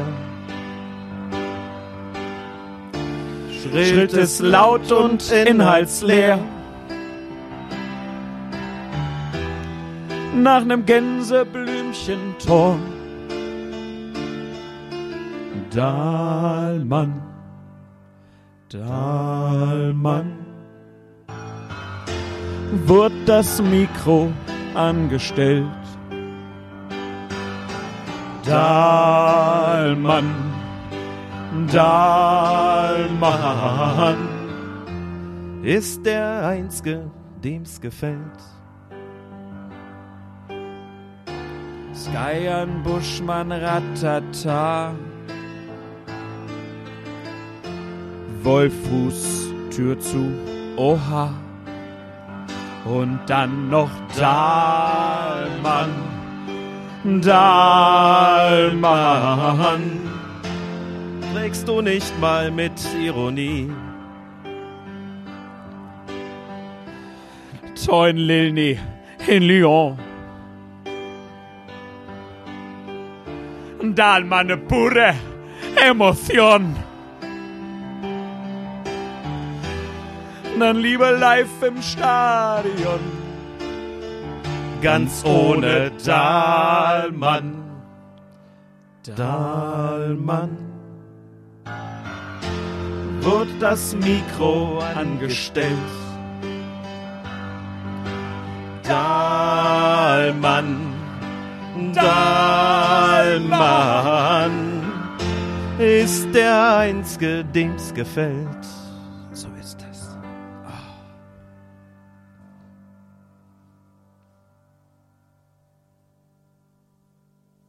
Alex. Nächstes Mal machen wir es zweistimmig, wobei das, das ist schwierig bei dem Lied, glaube ich. Ein bisschen. Ja. Ich habe in meiner eigentlichen Version noch das mit der Ironie noch rausgepackt, weil das vom Versmaß nicht ganz passt. Aber ist egal. Das hat geklappt. Gibt- gibt Unterschiede. Trägst du nicht mal mit Ironie? Das ist, ja, es ist so ein bisschen, passt, was ist das für ein Versmaß? Genau. Aber das ist hinzubekommen mit ein bisschen, wie nennt sich das, Synkopen und, ja. War nicht schlecht. Was, was du da gesungen an der Stelle? Du hast mich auf irgendwas hinweisen wollen? Was Ja, da, da, da heißt es eigentlich auch, wo das Mikro Ach so, das, wie bei den anderen auch, ja, angestellt. genau. Ja, das genau. Man kann ein angestellt. bisschen Varianz ist ja auch schön. Ne? Varianz gab's ja auch bei 390, die konnten den Ja. Text nicht. Auch mal eine Variante. Das ist schlecht, ne? ja, Ich glaube, der David war ein bisschen aufgeregt, aber der hat so eine schöne, das der hat so eine, eine Opernstimme. Ja, müssen wir irgendwann Schon mal, ordentlich, ordentlich Volumen hinter. das irgendwann mal alle zusammen. Ne? Ja. Axel am Klavier, Enzo ohne Hose, Basti mit Feuerwerk oben auf dem Klavier drauf und wir drei singen. Genau. Da sind wir dann bei denen jeder kann was tagen. Ist ein schönes Bild. Liebe Grüße an 93, die die Batsch Cup gerockt haben mit ihrer Show. Ja, und das ist jetzt äh, Episode Nummer 103. Und Episode dr- 103 ist äh, kurz vor Weihnachten. Und kurz vor Weihnachten kann man ja vielleicht mal ein paar Weihnachtsgrüße auch rausbringen. Oh, wird schon ganz besinnlich zumute. Drei Kerzen brennen schon. Nächste Woche ist Weihnachten, Alex. Ja. Ho, ho. Was ist das denn? Hello. Jetzt schon. Irre. Ah, Glocken, Glocken läuten. Hauptsache dein Kopf brennt nicht.